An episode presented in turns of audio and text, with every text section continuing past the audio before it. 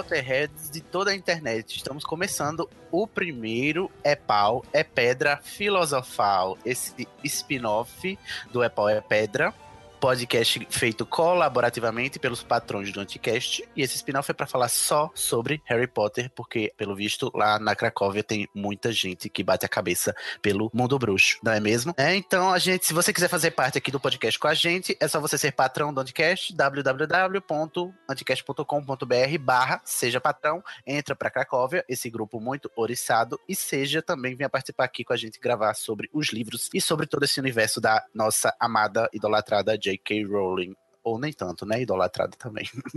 Hoje, para o primeiro tema, né, do nosso spin-off, a gente vai seguir a sequência dos livros e vamos falar hoje sobre o primeiríssimo livro, né, onde tudo começou, Harry Potter e a Pedra Filosofal. Para falar ele, trouxemos os cracovianos. Sim, eu não me apresentei também, eu sou Sidney Andrade, muito prazer, viu, gente? E comigo aqui estão Danilo Carreiro.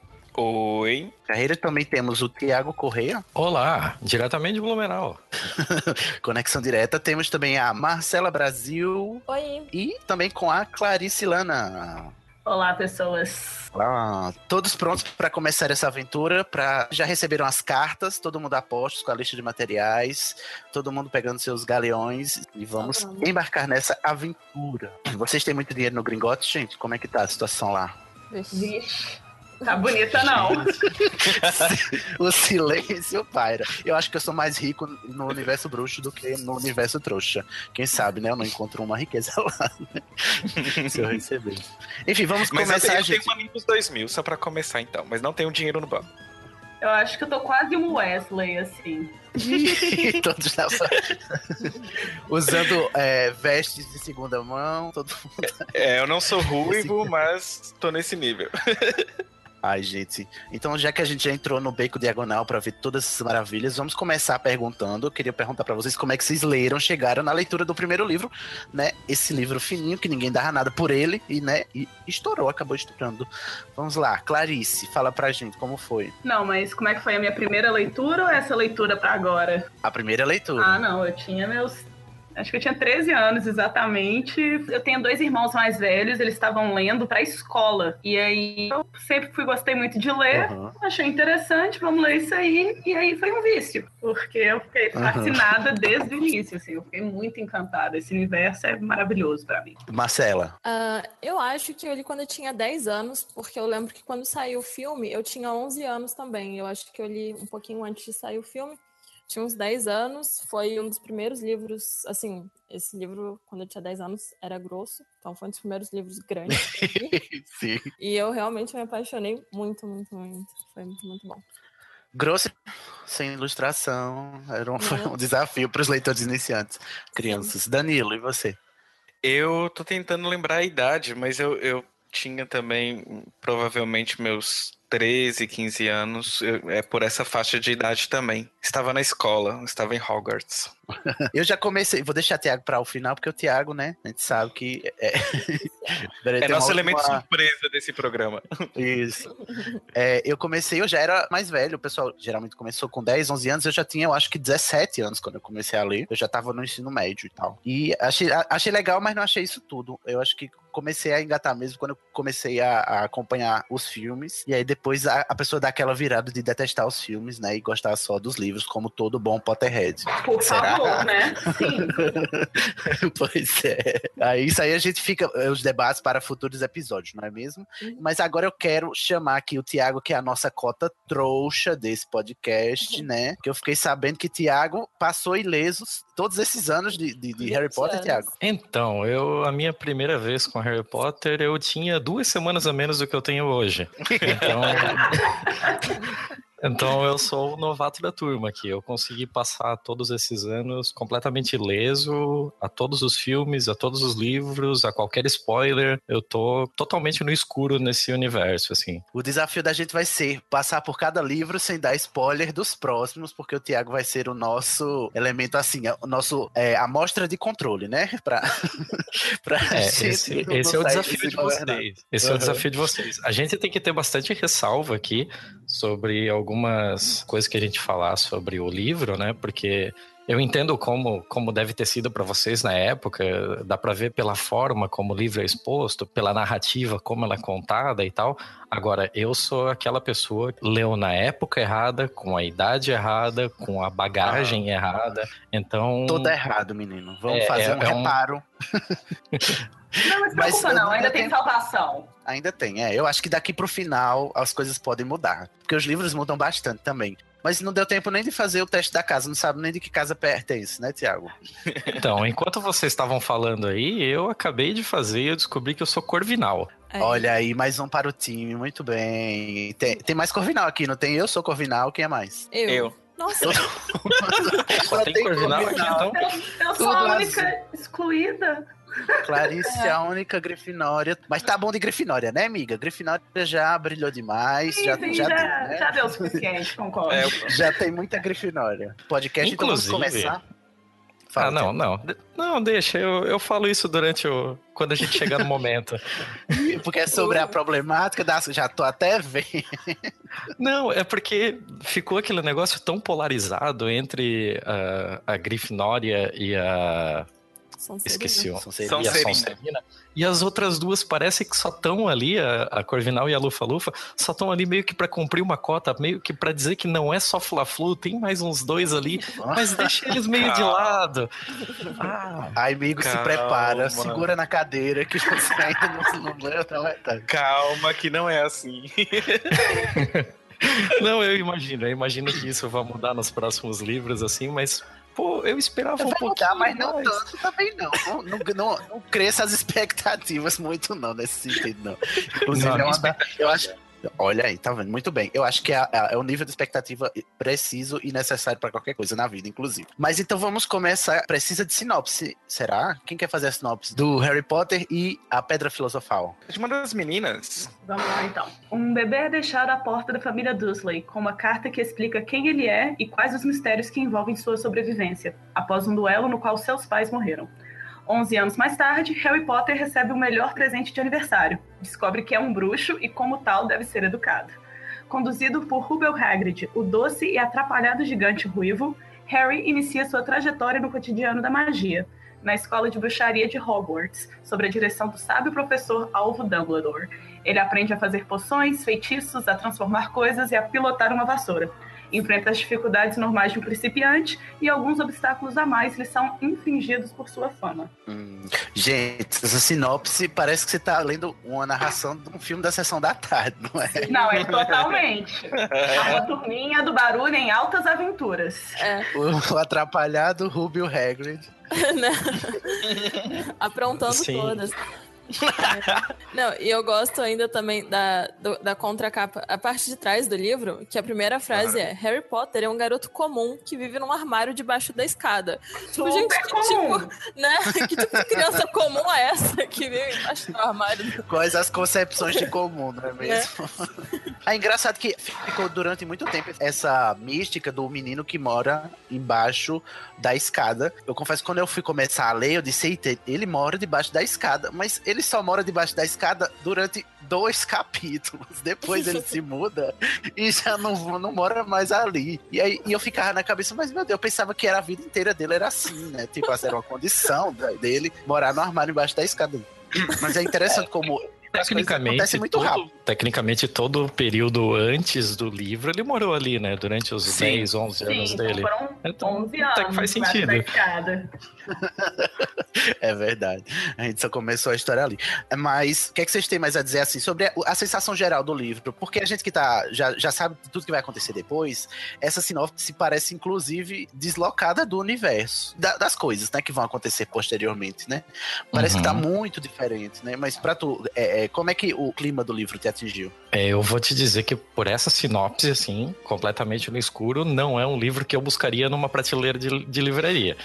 Não, Ela não me parece tão atrativa assim. A sinopse ela deixa bem aberto e eu imagino que isso não deva ter sido intencional. É, eu não sei, é, provavelmente vocês vão falar sobre isso depois, mas eu não sei a quantas andava todo o desenvolvimento da saga Harry Potter a partir do momento em que esse livro foi concebido. Então, por mais que a J.K. Rowling já tivesse toda a ideia de como seria a saga, eu imagino que comercialmente a editora não tivesse ainda a certeza se ia rolar de lançar todos os livros, se seria Uhum. o sucesso esperado. Ele é um livro relativamente grande para um infanto juvenil, então eu acho que eles baixaram um pouco a vara da, da sinopse de não dizer sobre um mundo tão abrangente e tal, porque eles não saberiam se seria comercialmente interessante lançar outros. Então, ok, mesmo se a gente parar nesse, ele ainda é uma história amarrada, é uma história que fecha em si mesma, que a gente pode vender ele assim. Eu entendo Uhum. dessa forma, pelo menos.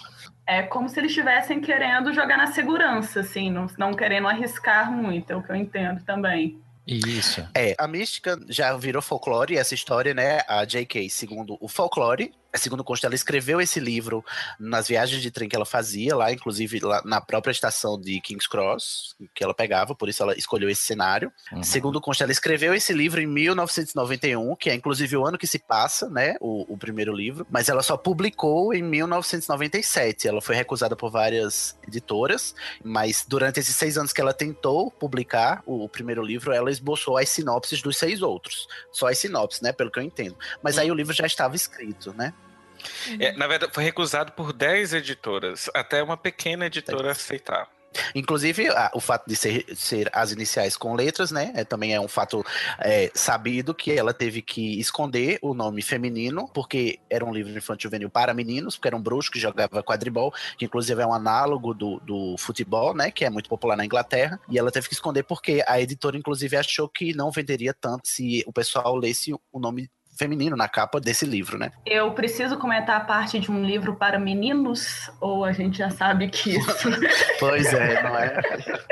E tudo que vem depois, né? Os personagens femininos, como são trabalhados na, na saga inteira, são muito. A própria Hermione, né? Que é, a- inclusive é, é mais querida e gostada do que o próprio Harry, porque, enfim, né? Porque sim. Eu acho que, né? Porque sim, porque. Porque, ela é sim, melhor e pronto?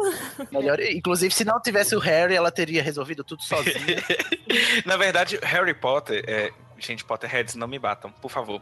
Eu, eu gosto do Harry Potter, mas ele não é o meu personagem principal predileto, assim. Eu tenho vários. Não. A- até chegar no Harry, eu passo por várias pessoas, e dentre elas. Nossa, o Harry, eu acho que eu gosto mais do Voldemort do que do Harry.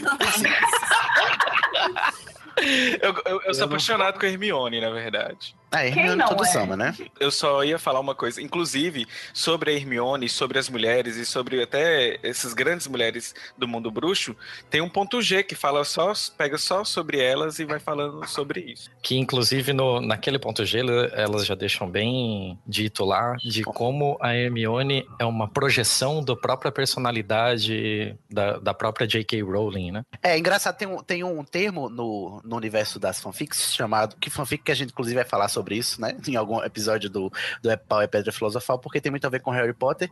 Mas no. no, no... Faltou a palavra, gente, peraí.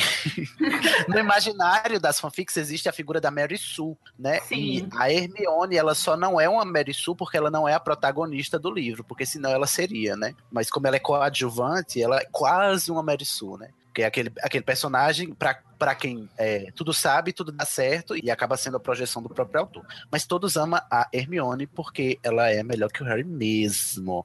Então, o livro foi lançado em 1997, lá no Reino Unido. Aqui no Brasil ele foi lançado só no ano 2000. Inclusive já tinham os três primeiros livros lançados quando chegou aqui para o Brasil, né? Foi só depois do grande sucesso. E a tradutora é a Lia Wyler, essa mulher que a gente ama odiar e adora amar também, porque tem outras polêmicas aí com as traduções dos nomes e dos termos, enfim, que inclusive é tema de outro, pode ser até tema de outro episódio. Algum de vocês leu no original ou leu em inglês? Não. Leio todo ano, eu leio esse livro no Eu- original. A minha releitura agora eu fiz em inglês, mas antes eu tinha lido em português mesmo, quando na idade, né? Tu notou Sobre- alguma diferença? Eu, quando era mais novo, li em português, mas o 7 eu li em inglês por ansiedade e agora, adulto, e eu li- voltei a ler em inglês novamente. Eu uso o Audible, que é áudio e leio ao mesmo tempo. Ah, sim. Tu leu o audiolivro, então. Sim. É, ou não, é só que os livros anteriores, a partir, mesmo quando estava sendo lançado, a partir do quarto livro eu já comecei a ler em inglês também, por não aguentar esperar. Mas em inglês São muito grandes as diferenças, é, é algo muito polêmico, assim.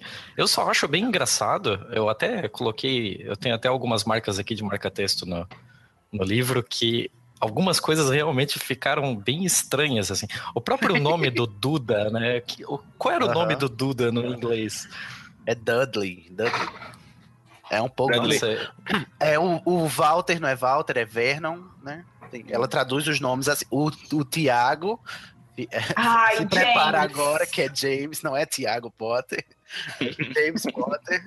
Esse é- eu acho que essa é a grande mágoa do, do, do fandom brasileiro com a Alia, porque não se sabe por que ela traduziu James para Tiago. A- a- a- apesar Ah, de. não. Sabe-se por Tem quê, né? motivo pra isso, né? Sim. Tem. Bíblia, né? Exatamente. Historicamente, a tradução de James, do livro de James na Bíblia, em português, virou o livro de Tiago. Então, essa tradução é comum. É a tradução literal, é, porque, é, só que veio de outro radical, né? O, o Tiago vem do Jacob, que no italiano é o Giacomo, então todos eles vêm do Jacó, né? Sim. E, e como o Jacó em francês virou Jacques, esse Jack de alguma forma virou James em inglês, assim. Mas todos eles vêm do mesmo radical do, do Jacó Tiago ali. É uma volta bem grande, né? Eu- Sim. Gente, eu não, não, não imaginava que eu ia fazer esse tour agora. Sim. Pois é. Ok, tá começando agora o Etimologia Cast. né? Não é? Agora eu pergunto pra vocês: tinha precisão dessa mulher botar Tiago? Podia só botar James? Que não é o nome esse James, inclusive. é um que saltou aos olhos, assim, né? Aham. Esse é um, é um negócio que fica bem estranho, porque porque o Harry tinha que continuar Harry, então, né? Não é? Porque não traduziu. O- Joãozinho Potter. Não, ela, João faz Potter. isso, ela faz isso com o Gui e o Carlinhos, né? Os irmãos do, do, do Ron, que não é Ron, é Rony, né? Que ela botou Rony, botou um Y no final, mas no, no, no original é Ron sem o Y, porque é a abreviação de Ronald. E ela traduziu, Carlinhos traduziu do Charles, né?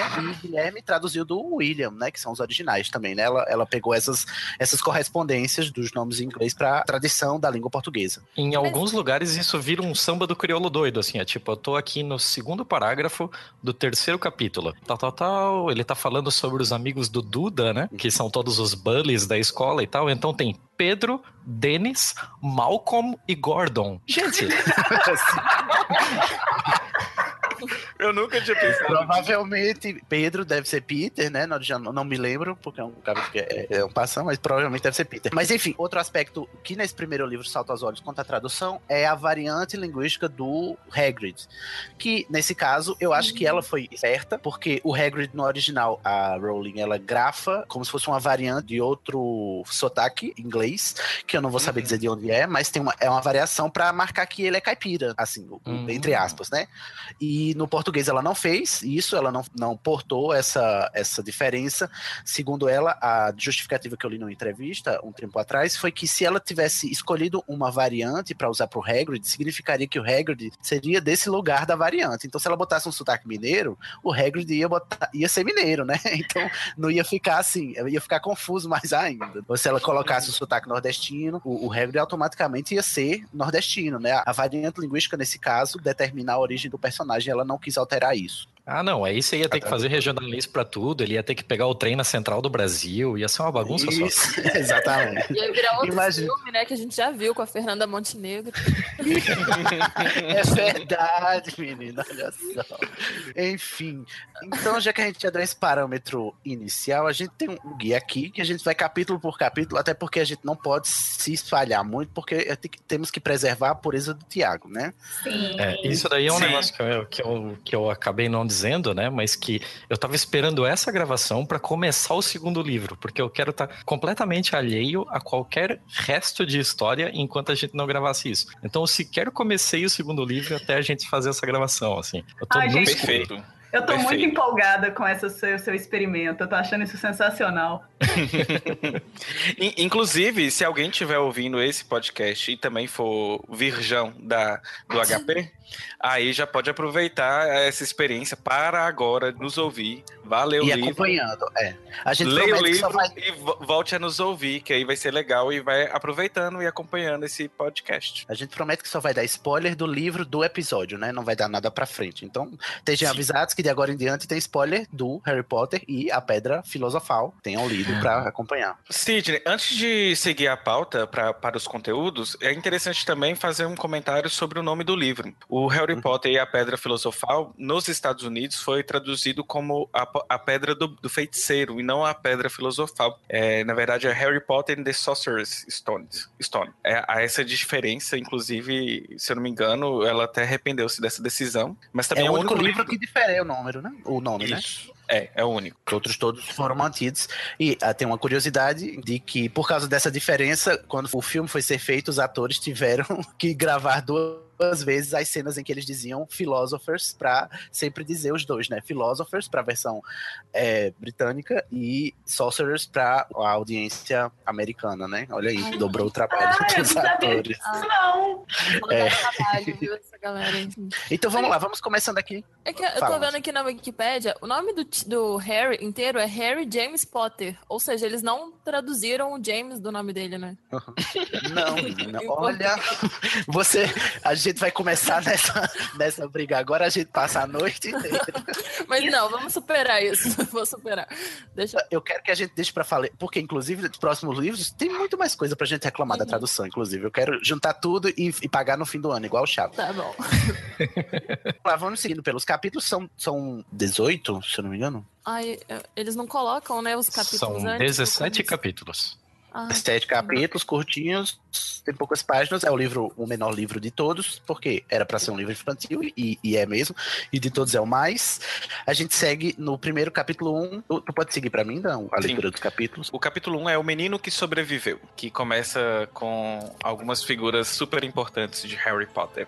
É engraçado que nesse capítulo a gente vai ter um negócio que a Mariana, no, no já sobre Harry Potter, ela me atendeu, eu não tinha atentado. É o, prime o primeiro capítulo não começa com o ponto de vista do Harry, começa com o ponto de vista do tio Walter. Sim. Eu já ia chamar Vernon, né? Eu e é uma achei- coisa que a gente não vai ver mais, né? Eu achei incrível quando ela de, de cabeça lembrou desses detalhes. Eu nunca tinha percebido isso. Eu falei, meu Deus.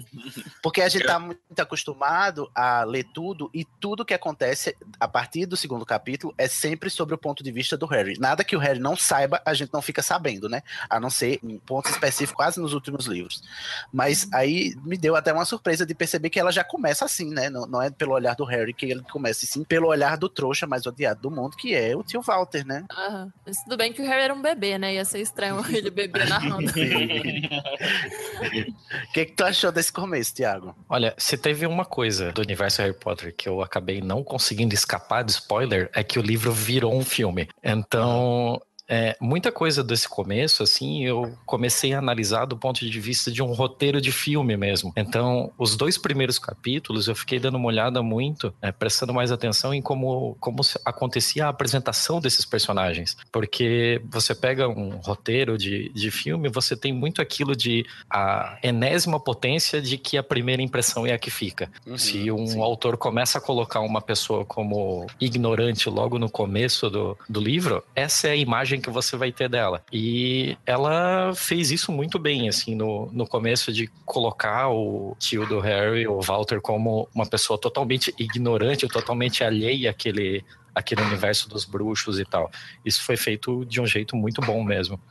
É, eu acho interessante esse primeiro capítulo porque ele apresenta o ambiente hostil em que o Harry vive e ela apresenta de uma forma cômica porque é um livro infantil, né? O, o modo como Uhum. ela trata é cômico, mas se você parar pra. Se você tirar né, a capa da linguagem cômica, você tem muita dó do Harry, né? Porque, coitado, né? Mora embaixo da Sim. escada, tem ara- aranhas caindo na cabeça dele, ele só usa as roupas usadas do, do primo. O primo o maltrata.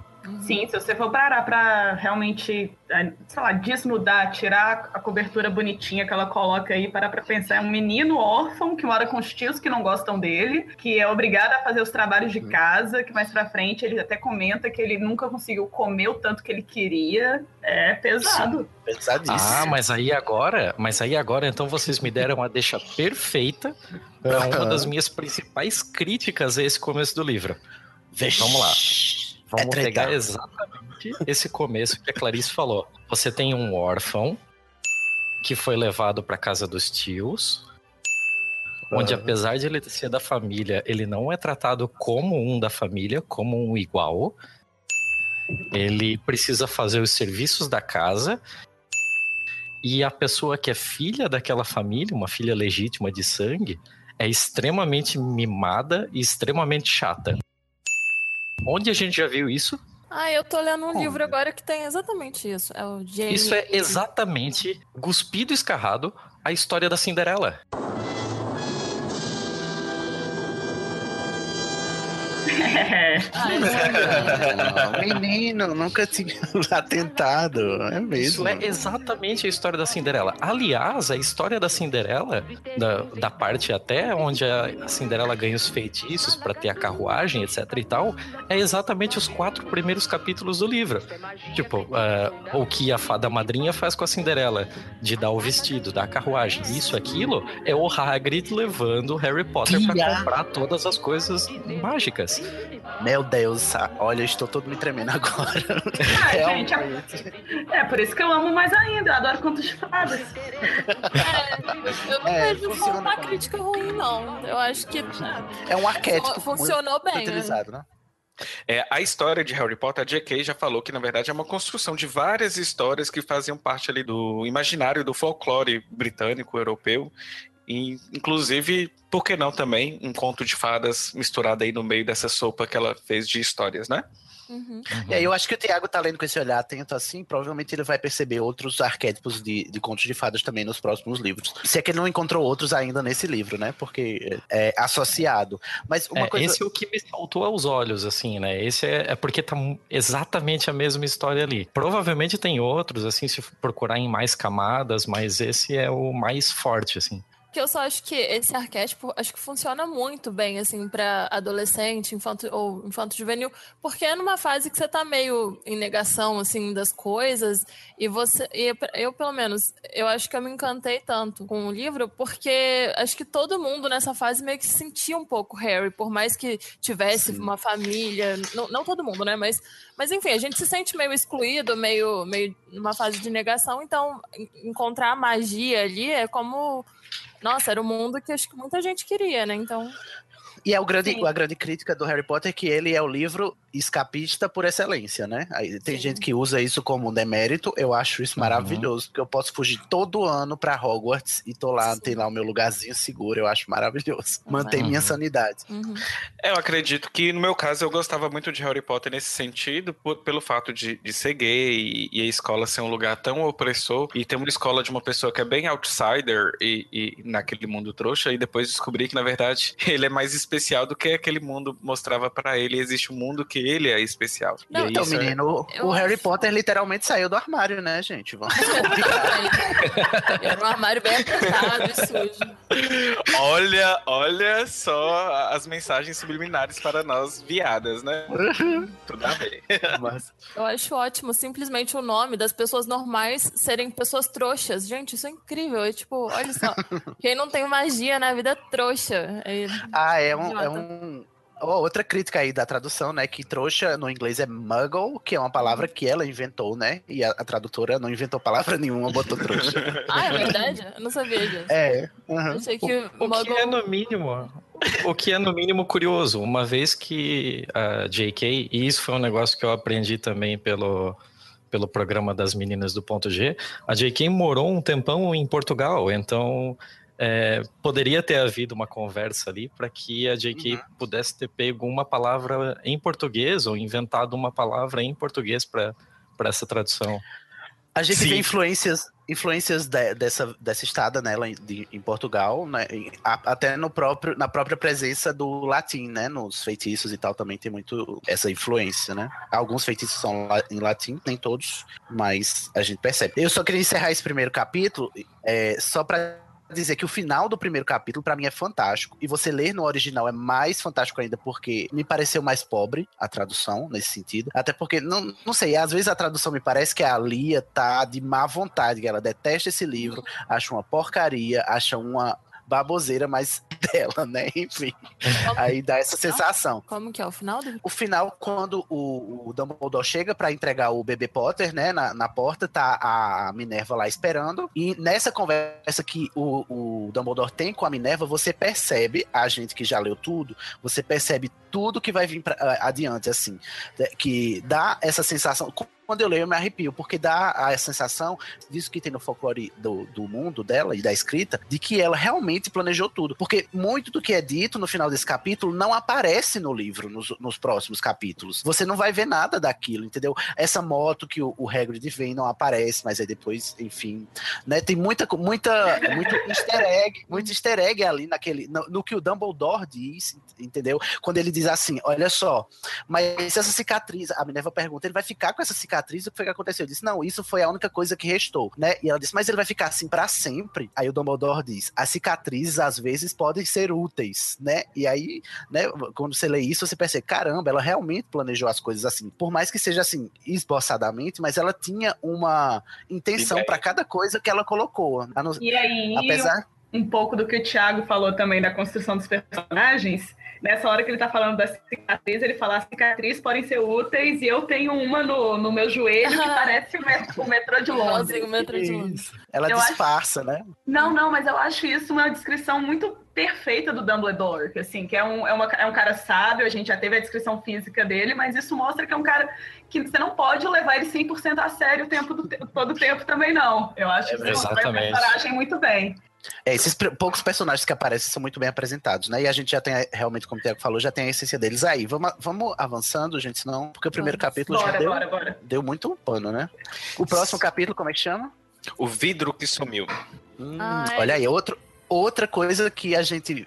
Aí no, no, no primeiro livro a gente não dá nada, porque parece só uma anedota, né? E ela trabalha isso nos próximos li- livros. A- a- Cuidado que você vai falar. Ai, ai, ai. Ai, ai, ai. Ah, se prepara. Tem que prestar atenção. O, o- o leitor atento ele se diverte muito com o J.K. Rowling, porque ela planta as coisas, entendeu? Pra depois colher já grande. Mas nesse segundo capítulo eu me senti representada pela cobra brasileira, né? Sim, todos nós. não é? Aquela cobra sou eu. Aí eu fui ler no, eu fui ler na original e eu disse, será que é brasileiro mesmo ou foi só a, tradu- a tradução que quis agradar a gente? Mas, tá lá, Mas é é assim, brasileiro. assim. Pena que nasceu em cativeiro, né, menina? Não, não, não conheceu o Brasil, mas Não, mas Harry aí- ela fugiu pro Brasil. Exatamente, ela Eu tá quero aqui saber agora. como é que ela chegou aqui, né? Vem nadando, será uma cobra d'água? It's Ela magic. É, ela era da Amazônia, né? Ah, Wingardium Leviosa. Nesse capítulo também um- um- é o primeiro indício dos poderes do Harry, que ele não, ele assim, deixa indícios de que acontece coisas que ele não sabe explicar, mas é a primeira vez que mostra de fato, né? Que ele fica sem entender ali como que ele tirou aquele vidro e como que aquele vidro voltou e como, como que isso ocorreu. Mas ele gostou, ele só curtiu. a cobra, né? E a cobra Exatamente. com ele, né? É um capítulo que prepara bastante para o clima do livro, que é esse clima de você vai ouvir coisas absurdas, mas não estranhe. Tá tudo bem. Já vamos para o capítulo 3, porque Sim, Diga, claro. Só pra dizer que a, a cobra brasileira é uma jiboia constritora. Eu não sei se vocês procuraram sobre, não, mas eu olhei, eu É, olhei lá o nome tava Boa Constrictor Brasil e pô, Boa Constrictor deve ser o nome científico dela, né? E é exatamente o nome científico dela é uma jiboia constritora. Ela é exatamente, ela É tipo existe mesmo. É. Eu pensei que talvez pudesse ter sido alguma coisa inventada pro livro, mas não, é uma cobra brasileira que existe mesmo. É, eu acho Olha que é aí. anaconda mesmo, né? Deve ser. É, a, a, a Constrictor, né? Eu- se eu estou muito bem é, atualizado no meu conhecimento de Anaconda, né? Com os filmes e com a, com, com- com a Nick Minaj. Então eu Aham. acho que é isso mesmo. Segundo essa grande fonte extremamente confiável que é a Wikipédia, ela chega de 2 a 4 metros e é a segunda maior cobra do Brasil, perdendo para sucuri. Então eu creio que não seja, mas Mas Vamos ela avançando, de capítulo acordo 3. Com tá? o lugar que ela tá. Mas enfim, vai.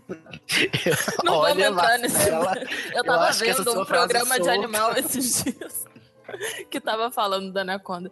Mas enfim. Vamos lá. Estamos agora no terceiro capítulo, que chama As Cartas de Ninguém. Esse capítulo é maravilhoso. Digam aí, pessoal. Sim, amor Que que puro. É verdade, porque é nesse que surge todo, né, o imaginário aí de vamos, todo mundo esperando a carta até hoje, nunca chegou, nunca apareceu. Meu papel de trouxa só Uhum. cresce e as os Total. papéis das cartas nunca aparecem. É. E você pode perceber que não é por falta de vontade, né? Porque no caso do Harry, elas, as, as cartas seguiram ele até onde não dava mais. Então, se não chegou, é porque não era pra chegar mesmo. Né? Não, somos todos trouxas, infelizmente. Droga. Mas o, a gente vê o preconceito da família, né, dos tios dele, né, que a- as distâncias que ele faz pra se afastar desse mundo bruxo. E mais do que enfim, preconceito, é medo. Sim, Medo também, exatamente. medo do desconhecido, né? Uhum. E eu queria falar uma coisa sobre esse episódio, porque esse episódio marca um- um- tem um grande marco, na verdade, na Inglaterra em relação à causa animal. Muitas corujas foram compradas após o lançamento de Harry Potter e muitas corujas foram abandonadas. Então, Eita. Inclusive, eu, quando já adulto, na verdade, quando eu comecei a ganhar meus dinheiros, eu queria comprar uma coruja, comecei a estudar sobre falcoaria e tudo mais, entrar em grupo, em BH tinha um grupo de encontro, inclusive, volta e meia, ainda tô nesses grupos ainda, mas aí depois eu falei assim, gente, é, é muita dedicação e se não der certo, o que vai acontecer com essa coruja? Então, assim, mas eu Uhum. cheguei a olhar preços e tudo mais, como alimentar com os ratinhos, ou então encomendar meus ratinhos congelados para poder dar para ela. Mas enfim, Nossa, que bizarro essa frase. Abriu o freezer cheio de rato congelado. é, tem, to- tem toda uma organização para poder criar cobras e criar corujas no Brasil. As Hum. cobras mesmo tem que ter registro no IBAMA. Eu já- isso, isso tudo eu já estudei com vistas a, a querer, mas na época eu não era muito apegado à causa animal. Então, graças a Deus, eu, eu não acredito nisso. Desistiu. Desisti. e, e, e- e é, é assim, fica aí até um, um aviso, né, para as pessoas que às vezes se empolgam. Gente, cuidado com os bichinhos, eles são silvestres e, e- e eles têm. E são o- seres vivos, né? Não são objetos, não são brinquedos, não é só você Sim. querer, né? Uhum. Você quer uma coruja? Compra uma miniatura, igual eu comprei. Resolve o problema. Exatamente. não- Cuidado, e fica aí um apelo à causa animal, né? Não, não, Uhum. não misture alhos com bugalhos, porque Uhum. é Por falar, em, por falar em causa animal, é nesse capítulo que a gente fica se perguntando depois, né, se toda coruja é mágica, porque ela depois apresenta animais mágicos né, e ela fala de coruja e cobra e a gente, mas ué, mas não tem os animais mágicos e os animais não mágicos e os bi-animais, é isso? Como é que, como é, que é isso? porque né, em nenhum confuso. momento, Peraí, em nenhum mas- momento ela diz que são corujas mágicas, né? Não. É, são corujas normais, bruxas, né? Sério, Mas como é que a gente a diferença? Pronto!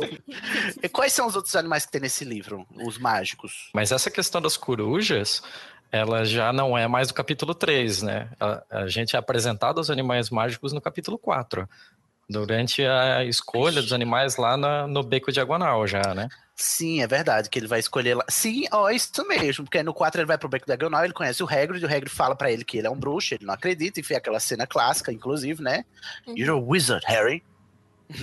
E é, aí a gente descobre, o Hagrid vira o guia do Harry e a gente descobre, pronto, tem outra coisa do que a gente é apresentado a tudo que vai virar folclórico no, Uhum. no fandom, né? E aí a gente, a gente pode levar pra escola ou um sapo, ou uma coruja, ou um, um Rato. Gato. um Um gato, rato, né? Não, é um rato. Não pode Rato ser gato, rato, coruja ou, ou sapo. São quatro. Não, é confuso, sabe por quê? Porque não é rato, é sapo, gato e coruja. Aí o Rony tem um rato. E aí a gente Ah, fica é, o com "Oxe, um mas rato." ele pode ter, ele pode levar um rato, não era só três animais? Aí a gente se pergunta, mas essas corujas são mágicas? Existem corujas não mágicas? E os sapos e os gatos, né? Aí eh, você percebe que ela pega animais que estão envolvidos nessa mística, né? Também. São animais que estão muito é, é, en- envolvidos nesse folclore que é a, a- a bruxaria, né? Que é o sapo, que é ingrediente de poção, e o gato, que é o companheiro lá das, das bruxas, né? Na Idade Média. É, e a Hermione tem o, o, o gato, né? Depois, né, menino? Tá dando Sem spoiler aí. Tem a Madame Nora. No... Eu nunca sei falar. Nora. Sim, tem a, gati- a gata do Flint. É. Peraí, gente, por que, que eu dei spoiler? Ai, ai, ai. O Thiago não sabe. Cuidado com a burra, gente. Desculpa. Gente, tá tudo bem assim. Eu não. é, Agora que você falou, eu até me liguei, pô. Eu não lembro de a Hermione ter nenhum animal assim, mas Foi mal. Sem, Mas sem se problema, porque consola- eu não faço a, eu não Mas faço a mínima ideia de qual a importância desse animal também. também, então eu não. Tem a Eu continuo no escuro. E nessa, nessa, nesse capítulo que a gente vê ele procurando a varinha, né? E a gente encontra outra coisa que vai ser muito icônica ao longo dos livros, e no, no final vai ser de suma importância. Presta atenção, Tiago, na, na parada da, da varinha aí, viu? Uhum. Se liga aí, Tiago. Uh, é mesmo. E aí eh, também tem esse, esse folclore que é a, a varinha escolhe você e tem até um teste de personalidade pra saber qual é a sua varinha, Tiago. Você já descobriu qual é a sua varinha? Não fiz esse teste. Tem também, né? E é interessante e tal, e fica a mística que, enfim, a varinha do Harry é a varinha irmã da varinha do Voldemort, e aí é, é estabelecido esse vínculo entre os dois, né? através da própria ferramenta da magia que eles usam. O, o senhor Olivaras fala isso pro Harry, né? Que Sim. é, fala. Fala que bem foi claro. a, pe- a pena da Fênix que fez a varinha do Harry, só deu outra pena, que foi a que fez a, a varinha do Voldemort. Que eu, eu gostaria, inclusive, de começar aqui a. a estabelecer que a gente chame ele de Valdemar, porque é muito mais legal. E eu não preciso afetar o sotaque. Então vamos chamar Posso de falar Lord. Valderrama? É, se o pessoal do, do É Pau é Guerra fala João das Neves, a gente pode também criar Valdemar, né? Pronto. Vamos chamar tudo, tudo os nomes português aqui, menino. Se acostuma aí, vamos. Aí E tem aí, o, vamos o para capítulo. o, o capítulo 4, né? Não, menino, já é o 6. Não, a gente já Gente, tá lá no beco diagonal, já, que é o capítulo Já, 5. ok. Ai, Sim. Gringotes. Vocês não vão falar sobre Gringotes? Sim, tem gringotes também. É. Delícia, adoro é também. importante. Eu acho assim, fica confuso, né? Como é que faz essa conversão aí, como é que tá a cotação, a bolsa de valores, a conversão de bruxo para dólar, para libra, aliás. Mas enfim, o Harry descobre que é rica, mas não pode Muito. usar o dinheiro. Eu fico, fico como, né? Esse menino aí. E eu fico pensando assim, chateado. chateado. Por que, que esse menino não herdou a casa também dos pais, hein? Por que, que esse menino tá morando na rua, não é Mas a mesmo, casa gente? tava destruída. Sim. Mas- Uhum. Ai, Opa, pera. é verdade. Não, não, isso é nesse livro Opa, mesmo. será não é que- cuidado. não. Será que, será que não? Enfim, Não é sabemos, verdade. gente. Mas eu acho que podia, sei lá, vender, tombar a casa, porque é um patrimônio histórico do mundo bruxo, né? Então ele podia tombar e ganhar dinheiro lá, assim, no museu. Ai, que horror! Nossa, transformar a casa que os pais. Olha o Enfim. capitalismo selvagem. Jesus, capitalismo bruxo. A culpa é do sistema, hein? É. Sistema, é. Capítulo 6, a gente vem o quê? O, O O embarque da plataforma. plataforma. Ai, gente. Isso. que- Outra coisa Cada capítulo é um negocinho. Né? É, essas, essas coisas que a gente adora pensar que vai ver lá no parque, né? o beco diagonal, a plataforma 3 quartos, que no inglês não é 3 quartos. Ah, é, no, No- é em nove e meia. português é 9 e meia e em inglês é Nove e 9 e 3 quartos, né? 9 e 3 quartos, Nove, três, exatamente. Exato. Aí ele, a gente fica né, nessa tensão e tal, enfim. E, e é legal, é a gente é apresentado ao o Expresso de Hogwarts, que é icônico também. Não, mas antes disso, a gente é Sim. apresentado aos Weasley. Pelo amor de Deus, aquela cena é maravilhosa. Aí, É verdade. Ele em dúvida, sem saber como entra na parede, todo com, com medo, chegando pra pedir informação pra Molly. Eu acho aquilo tão bonitinho. Não, e ele olha e diz, esse povo tem cara de bruxo, né? Não, e, e eu acho que é uma característica também que dá pra ver, assim, como os bruxos são meio desleixados, né? Porque como é que você manda um monte de gente que é- nasce de trouxa pra entrar no meio de uma plataforma, assim, numa parede, sem ter ninguém Não Tem é. informação? orientação. É? Exatamente. Eles são muito assim, ah, a pessoa vai conseguir, né? Se não conseguir é porque não mereceu. Exatamente. não é Se é bruxo de verdade, des- se é bruxo de verdade, escolhe. eu tenho uma pergunta sobre, sobre gêmeos isso. são muito zoeira. Eu tenho uma pergunta sobre isso. Por exemplo, a... eu não sei se isso vai ser respondido nos livros mais à frente, e se for, vocês. Eu, faz- eu não, não respondo. É o seguinte: sabendo que a Hermione é, é trouxa, como que chega assim? Lógico que pode ter chegado igual o Harry, mas como que é selecionado um trouxa para poder. E é por a presença da magia nele? Como que é? de- É, é Tipo, genética. É tipo, é tipo um X-Men que tem lá o, o cérebro e sai detectando os trouxas que tem potencial de, de, de Dá, mágica. dá a impressão É, que é eles, assim. mediram, eeles mediram os midi-chlorians dela, talvez? Olha, já misturando os fandoms aí. Mas não tem. É, porque tem uma paradinha que os bruxos menores de idade não podem usar magia fora de Hogwarts. Então daí dá pra se entender que eles sabem é, detectar a magia fora, né? No mundo, no mundo trouxa. Então eu acho que Uhum. quando detectar aí um bebê trouxa, mas que tem poderes mágicos, eu acho que já apita lá um alarme, entendeu? O gaydar de Hogwarts deve ser louco, muito louco. Do ministério, né? Da magia. Sim, do ministério, exatamente. Ah, mas não tem ministério ainda. Ah, tem, no, no primeiro tem, Tem. menção ao ministério? Eu não sei, mas. Tem, Tiago, eu não lembro. É que a gente tá tão incrustado que Tem, parece que é sim, tudo a mesma tem coisa. sim. O, no- no- nos primeiros Tem, capítulos tem. mesmo, o Hagrid começa conversa com o Harry sobre o Ministro da Magia. Aí o Isso. Harry Ah, fica, isso. ai, tem um Ministro da Magia? É, no, no, no trecho em que eles citam a, no Beco Diagonal, eles conversam um pouco sobre o Ministério da Magia, que o Ministério da Magia é que controla a cotação da moeda de gringotes e tal. Olha, Sim, assuntos É. financeiros. exatamente. Depois, depois ela esquece isso completamente. Aí, não esquece dinheiro, não tem. Todo mundo é rico em Hogwarts, menos os Weasley, né? Basicamente. E tem os Eles mais simplesmente não poderiam criar moeda, gente? Olha tem, olha, tem todo um debate. Você faz as perguntas certas, só que na hora errada, Tiago. A gente não pode responder isso ainda, mas tem. Tem esse debate aí. E, bom, os Weasley, gente, o que, que vocês acham? Eu acho o Rony desnecessário. Pronto, falei, desabafei. Ah, não aguento. o hater. Sou hater de Rony, inclusive não acho que ele. Não, enfim, já ia dar outro spoiler, inclusive. Deixa oh, pra lá. Né? Não Qual, gosto. qual que é aquela página que faz dublagem? É, é Diogo alguma coisa? Diogo Dublagens. Vocês viram do Harry Potter? Não. Não, é muito engraçado. E tem o personagem, o, o, o cara que faz o, o Ronnie falando. É, então, né? O meu personagem, vocês percebem que ele tá ali só pra cumprir a meta mesmo, porque não faz nada. É muito Não engraçado. faz nada, só atrapalha. e só fa... Enfim, ele é só um alívio cômico, né? Como Ai, se não precisasse. É, ele, É. ele tem a função ali, pelo que eu, pelo que eu pude pegar do, do livro, ele tem a função de também ser é, vítima de bullying, né? Ele, ele justamente por ele ser um pobretão tal, ele também sofre um bullying que o, o Harry de alguma forma recebe por ter sido criado como trouxa o tempo todo. E eles meio que se abraçam de, ó, se a gente ficar junto, a gente é mais forte, a gente pode combater esse bullying e tal. Se o livro fosse um uma- pouquinho mais adulto, aquilo quase viraria um bromance. Sim, menino, é verdade. Mas a amizade deles dois é bonita, eu, eu adoro. Apesar de eu detestar o Rony, eu adoro a amizade deles. É, e a amizade deles começa por isso mesmo, né? É com o Draco insultando o Ron, aí o Harry vê, e aí meio que. Não é? Não, é, não tem isso? Isso, Sim, é Tem, mesmo. tem.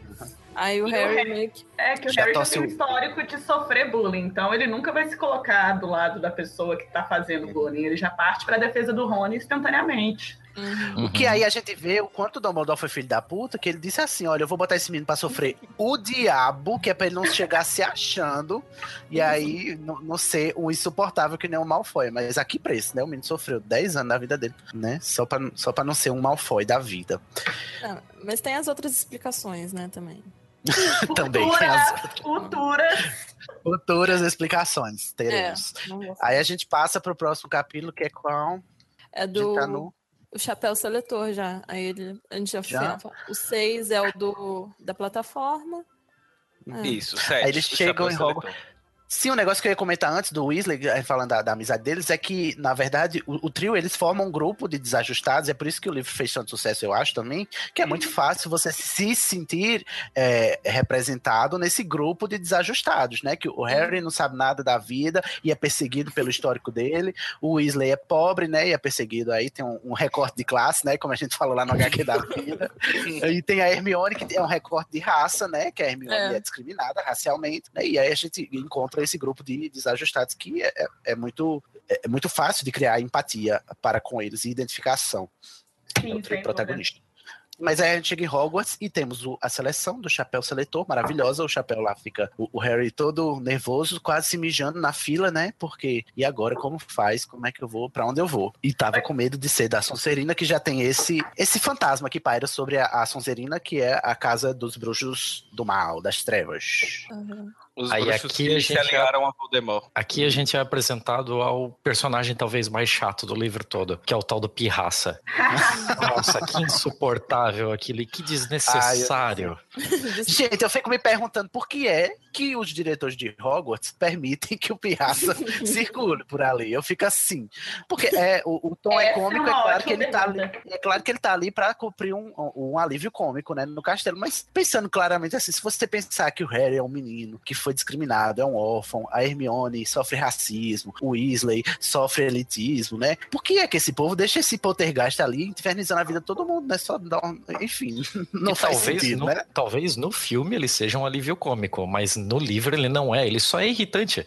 Não, eu Ele acho que ele nem só- aparece nos filmes, né? Ou aparece? Eu Não acho que tem não. Eu acho que não. Acho que não. É, ele é muito desnecessário, inclusive. Hashtag É, desnecessário. Outra coisa Mas- bem complicada dessa parte aqui é que, pô, tudo bem, assim, o, o- o Harry já viu muita coisa maluca quando teve no Beco Diagonal, quando teve toda a questão do- de como o Hagrid levou ele e tal, mas, meu... Ele vê fantasmas, ele vê uma cacetada de coisa nessa entrada em Hogwarts e ele tá sempre totalmente blasé, assim, não tem um parágrafo dizendo que ele se impressionou com nada. Tipo, meu Deus, você acabou de ver um fantasma, você acabou de ouvir sobre vampiros e, pô, parece que. Ah, terça-feira. É, eu Beleza, partiu a aula. Tem que arrumar, aumentar aí a barra da suspensão da descrença. né? Tem que aumentar bastante. É, Thiago, essa é uma coisa que eu nunca tinha percebido e você chamando atenção pra isso agora, realmente, você tem razão. Bom, né, pra você. Eu acho que é uma parada meio que dá pra tirar umas piras filosóficas, né? Porque se a morte, que antes era uma coisa desconhecida, passa a ser uma coisa muito banal nesse mundo bruxo, Corriqueira, né? né? É verdade. Uhum. Olha, eu só penso uma coisa, que ao final desses, dessa saga aí de, de é pau, é pedra filosofal, o Thiago não quebre nossos corações, gente. Porque fica aquela nostalgia da, da adolescência, né? E a gente sai embaralhando tudo e a gente lê e lê com- mais com o coração do que com o cérebro. Então, não sei. Vamos lá. É, Ah, eu, enquanto adulto, lendo esse livro, já sou um pouco mais azedo, né? Vocês pegaram ele na época certa. Então, tem, tem um pouquinho disso. Mas antes da gente ir pro próximo capítulo, eu gostaria de que vocês falassem um pouco sobre as casas mesmo, né? Que aqui o Chapéu Seletor Eu já é ia mencionar. efetivamente apresenta as casas. É, aí tem as quatro casas, dá um ar de comunidade, a escola, e você vai, vai representar a sua casa. Tem a taça da casa, né? Essa competição que ela é muito importante no primeiro livro, mas não se empolgue também, porque depois ela vira qualquer coisa.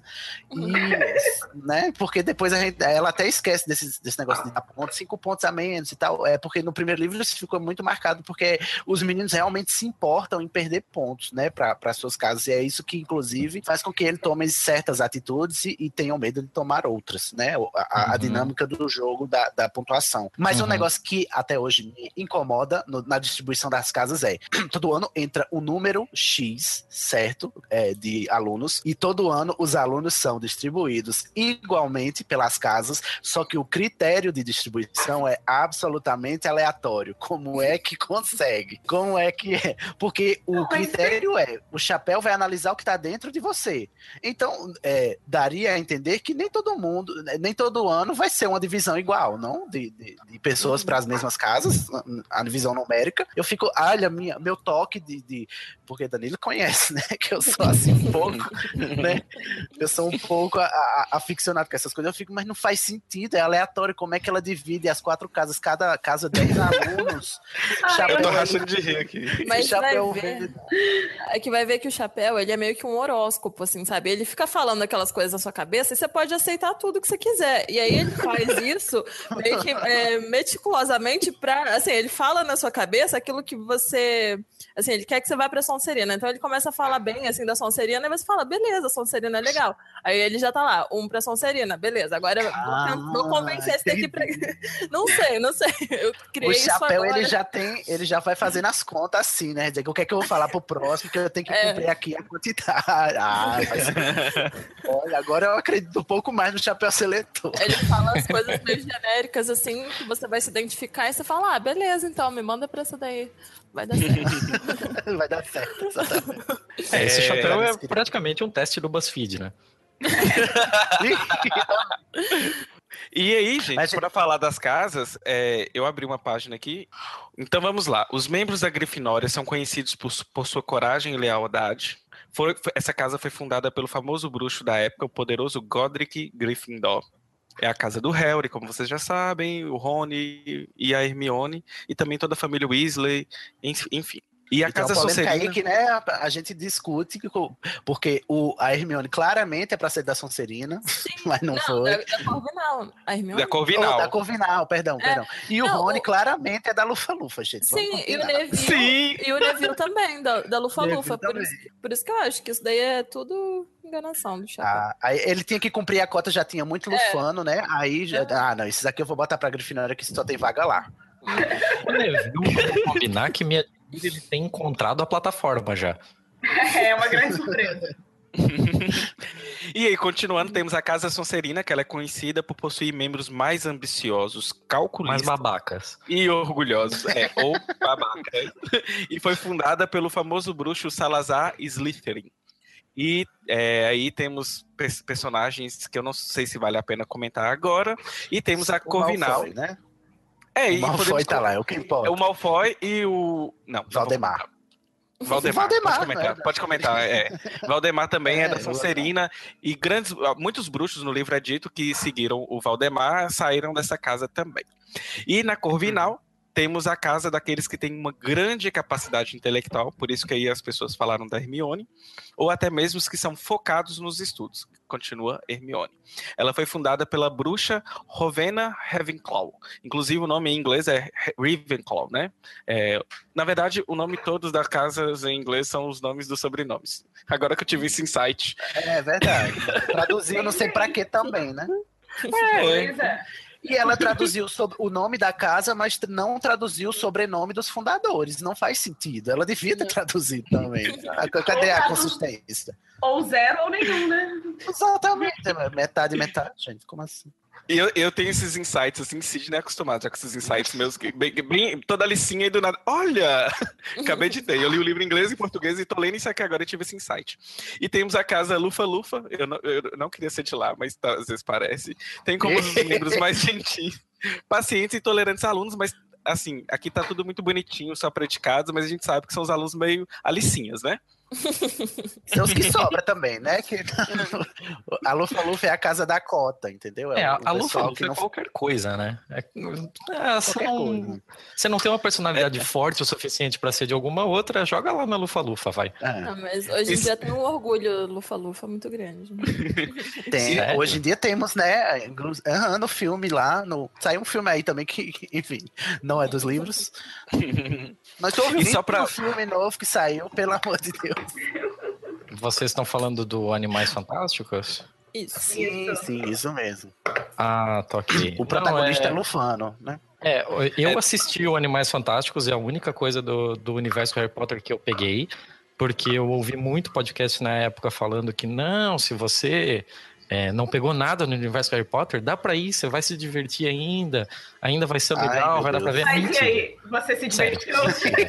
Não, não, não. Todo eu que Não acredito, ele. Não, não, não. Que se, se alguém não assistiu e não conhece o universo Harry Potter e tá ouvindo isso agora, primeiro vai pegar o universo Harry Potter, não vai ser divertido, não vai ser legal. Ai, Jesus. Quem é da Lufa Lufa? Não tem ninguém nesse livro da Lufa Lufa, então a gente não pode nem mencionar, porque os Não os podemos, personagens- A única coisa que pode, pode, podemos mencionar é que ela foi fundada pela bruxa Helga Hufflepuff. Então tem os nomes em é, Puff. Os nomes em inglês são o nome, os nomes dos sobrenomes dos fundadores dessas casas. É isso aí. Teve um tempo aí que eu li uma problematização, assim, sobre o porquê existem essas casas, né? Na, na- Eu não sei se foi, inclusive, no outro episódio que vocês fizeram sobre Harry Potter, mas por que, né? Colocar todos os alunos ambiciosos juntos, todos os corajosos em outra, tipo, você não vai ter junção de nada Trocas, bom, né? É, você vai. É, Foi, foi no, episódio, no outro episódio que vocês gravaram, que vocês falaram? Não sei, não me recordo, mas é, tem essa crítica mesmo. E também tem a crítica É, tem- de que ela pega três, quatro casas, mas ela antagoniza duas e só vilaniza uma, né? É. E ela esquece duas totalmente de lado, que são muito pouco tratadas, assim. Tem um, tem um apartheid velado aí, né? Tem, tem sim, exatamente. Eu, eu gosto da Corvinal, mas pensando assim nos personagens principais do livro que vão, dos livros que vão vir, eu não me identifico nem um pouco com eles, mas enfim, eu nem. Aí eu só tenho uma, né? Que é Diva Musa Louca Feiticeira, mas a gente vai ter que esperar pra comentar sobre ela. Sim. Ok. Uhum. Vamos seguindo É. pro próximo capítulo. O, o próximo capítulo é o, um, vem os personagens que eu mais adoro, assim, que é o Mestre das Poções, The Potions Master. A gente é apresentado pro Snape, famigerado, né? Famigerado. E ele é, cria... ele é todo desenvolvido para ser odiado nesse livro. Uhum. Sim, e a totalmente. gente garra ódio nele. Inclusive, ficou muito gosto. Né? Uhum. sim. É, Eu aprendi a admirar o Snape depois que eu virei professor, assim, os melhores memes de professores malvados estão do Snape. Eu acho que para ser professor é preciso ser um pouco de Snape mesmo. uhum. Sim, Pra você suportar. um pouco. Só um pouco. É, E aí, mas gente? O Snape realmente é um dos melhores personagens, né? do- Dos livros. Sim. Inclusive, o ator, ele morreu ano passado? Ou, ou foi em 2015? Eu não lembro. Não, já faz uns É, aninhos. ele né? faleceu, Peraí. Ah, faleceu recentemente. É recente a morte dele. Foi, foi- foi junto com o David Bowie, não foi? Foi, foi bem Ah, eu não próximo. me lembro. Mas o David Bowie foi em janeiro desse ano. Que não, ano passado, pelo menos, né? O Bowie foi esse ano, não? Foi Não. 2016. Todas essas coisas ruins Já? aconteceram Tudo em isso? 2016, né? Ai, Jesus. então- Caceta. É. Enfim. É. Ó, inclusive aqui nesse outro, nesse capítulo, a gente retorna um negócio que a gente não falou ainda, Hum. que é a trama do, do livro, né? A trama do livro. que é o, o roubo lá do negócio que o, o menino estão investigando. Desconfiado, o Harry desconfia lá porque ele viu o, o movimento que o Hagrid fez lá pra pegar um pacote lá em outro cofre do Gringotts. Uhum. Uhum. O Hagrid não é necessariamente a pessoa mais discreta do mundo, né? Para guardar um segredo, a gente já descobriu. É nesse, nesse ponto é onde retorna que a gente percebe que a, a J.K. Rowling, no começo, ela trazia para eu acho que até o terceiro é assim, ela mantém essa estrutura de romance policial. Parece esquisito eu estar falando isso, né? Até a, pró- a própria estrutura dos títulos, né? Harry Potter, e a Pedra Filosofal. Ela, ela traz o nome do protagonista e o acontecimento que vai guiar aquele aquele livro, como se fosse um. A gente vê isso muito lá nos, nos romances do Sherlock Holmes, da Agatha Christie, né? E a, a estrutura segue a mesma. Tem um mistério, ela vai dando as pistas pro leitor, que se lê de novo vai reconhecer as pistas depois que ele resolveu o mistério, e o pessoal acaba desvendando o mistério no final, né? Ela vai seguindo essa estrutura até o fim. Então a, a, a Rowling, ela começou com, com essa, essa pegada mais policial. Ela vai se desenvolver à medida que os livros vão avançando, mas para mim, o primeiro e o segundo são muito notoriamente romances policiais, infantis, né? Infantos juvenis. O terceiro um pouco menos, mas ainda assim, aí do quarto para diante é que isso acaba mudando um pouco. me lembro, for... me lembro Pedro Bandeira e, e aqueles série de livros que a gente lia. A droga ah, do amor, uhum. a droga ah, da obediência. Da coleção Vagalume, né? Isso. Se fosse hoje em dia, iam falar que os nomes de Harry Potter é tudo spoiler, né? Nossa, fala que o título tem uma pedra filosofal, meu Deus. Estragou o filme, estragou o livro. Não me, não me deixa começar nisso, Marcela, pelo amor de Deus. Me segura. Tá me segura que... na treta. Olha aí. Mas é verdade. Mas aí eles estão. isso tudo a gente comentou, eles estão tentando descobrir o que danado é que o, o Hagrid tá escondendo o que, é que tá acontecendo, né? Uhum. A, a, em volta desse objeto. Gente, e o Hagrid, né, é, ele é meio cativante, mas me irrita muito essa, essa coisa dele de falar as coisas que não pode, coisas seríssimas. Gente, como é que fala assim? Exatamente. A troco de quê? De um ovo de dragão. Coisa pouca, meu Deus. Ai, meu Deus. O Hagrid, é, além de tudo, se vende por pouco, não é mesmo? muito pouco. Ele é um péssimo... Quem não tem um ovo... Assim, você não vê aí a Calice com três ovos aí? Todo mundo tem um ovo de dragão, né? Fica fazendo questão de um ovo. A Daenerys tá aí jogando fogo pra tudo que é canto. Ele é um ótimo, péssimo amigo, né? Imagina, você conta um segredo pra ele, o que que vale, né? Ah, ele não. jura que não vai falar pra ninguém, mas... É só Beber oferecer uma, uma ah, cerveja mas ele tem um bom coração. Sim. Mas é só você oferecer uma fera mortífera que ele já, já se derrete, né? Oh, fica aí o questionamento. Cerveja manteigada tem álcool? Não, não tem. Esse, hum. esse, esse ano eu consegui ir lá no estúdio da, da Warner também. E eu tomei a cerveja amanteigada. E, gente, aquilo lá é Guaraná com creme. Não, é tipo Para de destruir meu imaginário. É, Isso deve ser a coisa mais nojenta possível, assim, tipo, é uma é bebida grossa. Já bebeu, Clarice? Sim, nos parques da Universal. Ah. Não, que horror. Mim... Isso é uma bebida inventada por ela ou existia? Assim, existiu? Porque o hidromel existe, né? Eu acho que é inventada. É, eu acho também. Mas. Cerveja é. amanteigada, ela, ela foi longe, né? Ô, Tiago, você tem algum comentário aí sobre a trama investigativa do, do livro? Olha, nesse momento ainda não. Eu acho que acho que o que vocês pontuaram aí tá, tá bem certinho. Não, então, tenho, muita, não tenho muito a acrescentar nesse momento, não. A gente tá no capítulo. É... Eu já perdi a conta. A agora tá nós estamos indo pro 9. A gente estava falando do Snape, teoricamente. É, agora nós a gente ainda tá aí. Vamos é, avançar. Gente, é que a gente não. Você, você, começou a falar da trama e não, a gente não falou muita coisa, né? Tem a pedra uhum. filosofal que some. Quer que dizer... some, é, eles vão descobrir o que é a pedra filosofal ainda, não sabe para que serve, né? É. Eles sabem o que, do que, é que se trata e tal, e eles estão nessa pegada aí de tentar descobrir, porque eles pressentem que o castelo tá em perigo, e obviamente que três alunos do primeiro ano vão ser capazes, né, de, é. de, de parar, impedir um perigo iminente, né? E eles podem jurar que é o Snape, né, que tá fazendo as merdas todas. Exato. Ah, isso. E a, a narrativa é toda construída para culpar o Snape. É, Embora mas... o Snape não seja nenhum santo, né? Mas quem não jura que é o Snape? A pergunta. Uhum. Todo mundo, né? Exatamente. É, aí é, é nesse nós... episódio, nesse capítulo que a gente descobre que a, que a Gringotts foi arrombado. É. Sai a notinha eles... do jornal. Eles de... Isso, e eles deduzem que, que foi lá naquele dia, e enfim. No início do capítulo 9, a gente é apresentado a, a, parte que é mais interessante em questão de mágica mesmo, né? Porque, tipo, durante todo o livro a gente não tem muito detalhamento sobre como eram essas aulas que o Harry estava tendo e tal. Agora, no capítulo 9, a gente começa a ter as aulas de voo, então é onde uhum. a gente efetivamente vai ver uma aplicação prática do que eles estão aprendendo e tal.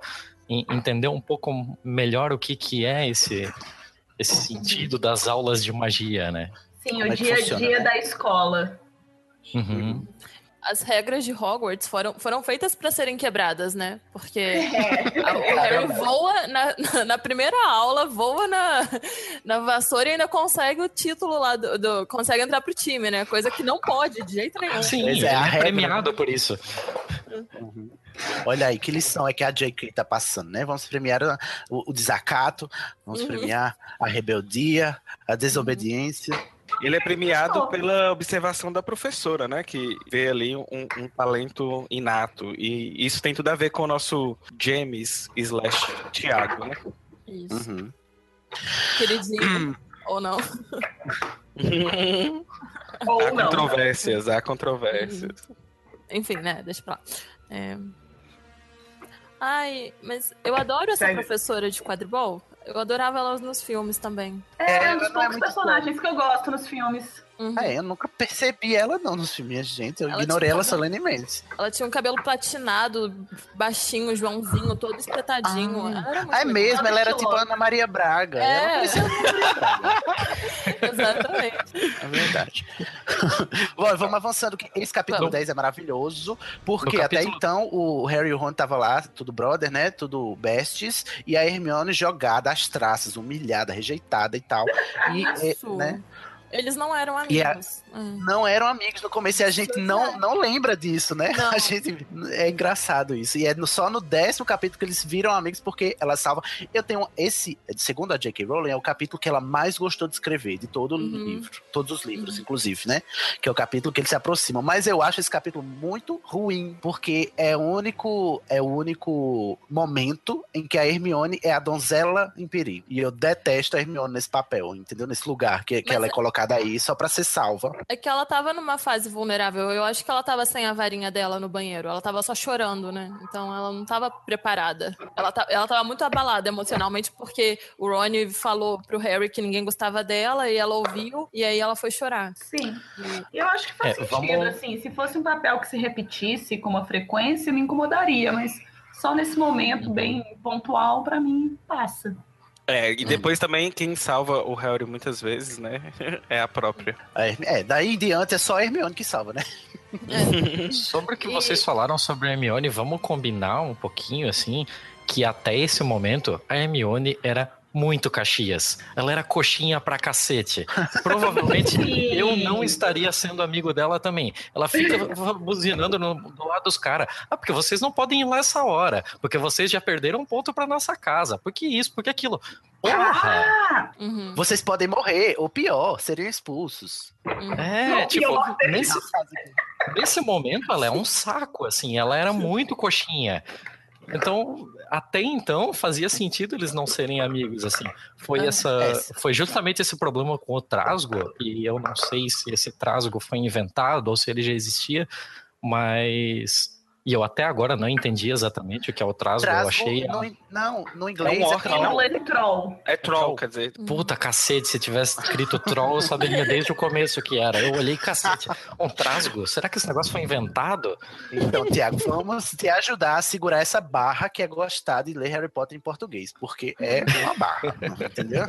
E ó, é, o primeiro livro, eu, eu re- revi o filme esses tempos, e eu gosto muito do primeiro filme, mas é, nessa amizade deles, do início da amizade deles, tem um erro, assim, um erro não, uma coisa que eles não colocaram no filme, mas que pra mim fazia, fez muita diferença relendo aqui, porque no, no livro ele, ela descreve que o Ron e o Harry, eles, eles trancam o trasgo dentro do banheiro e só eles que fazem isso, meio que, ah, vamos colocar o trasgo aqui pra ele parar de encher o saco, e aí depois eles lembram que a Hermione tava lá dentro. Ou seja, eles colocaram a vida dela em risco mesmo sem querer, e aí depois eles salvarem ela, foi assim, menos do que a obrigação, né? Você já trancou Sim, ela no banheiro exatamente. com trasgo, então vai lá e faz de tudo pra salvar ela. Porque aí no filme, parece que eles são só os bonzinhos que salvaram ela, sendo que na verdade foi. Que ela se prendeu sozinha lá, né? Parece É. essa impressão que Sim. eles foram salvar os heróis.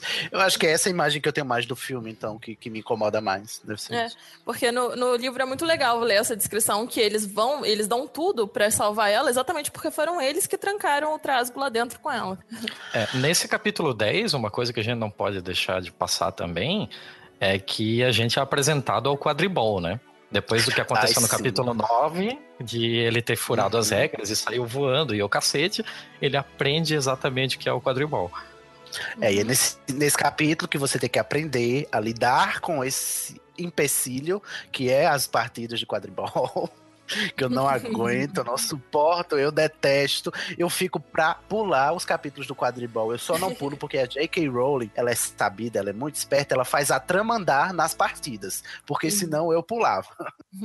E por causa do quadribol, eu tenho meu segundo crush de Harry Potter. O primeiro é o Harry, de quando eu era mais nova, e o segundo era o, era o Olivia Wood, que eu amava.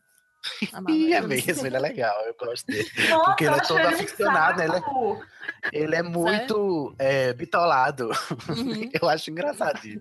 É, e é nesse capítulo que o, o Harry ganha a, a famosa. Nimbus 2000. Ah, é. E aí, virei adulto, eu achei uma Nimbus 2000 no Mercado Livre, que uma menina fazia. Ai, você tem uma Nimbus, é? Eu tenho uma Nimbus 2000 em tamanho real. Hum. Ah, E não- eu então é tô uma- mais tão impressionado. Eu achei que era uma Firebolt.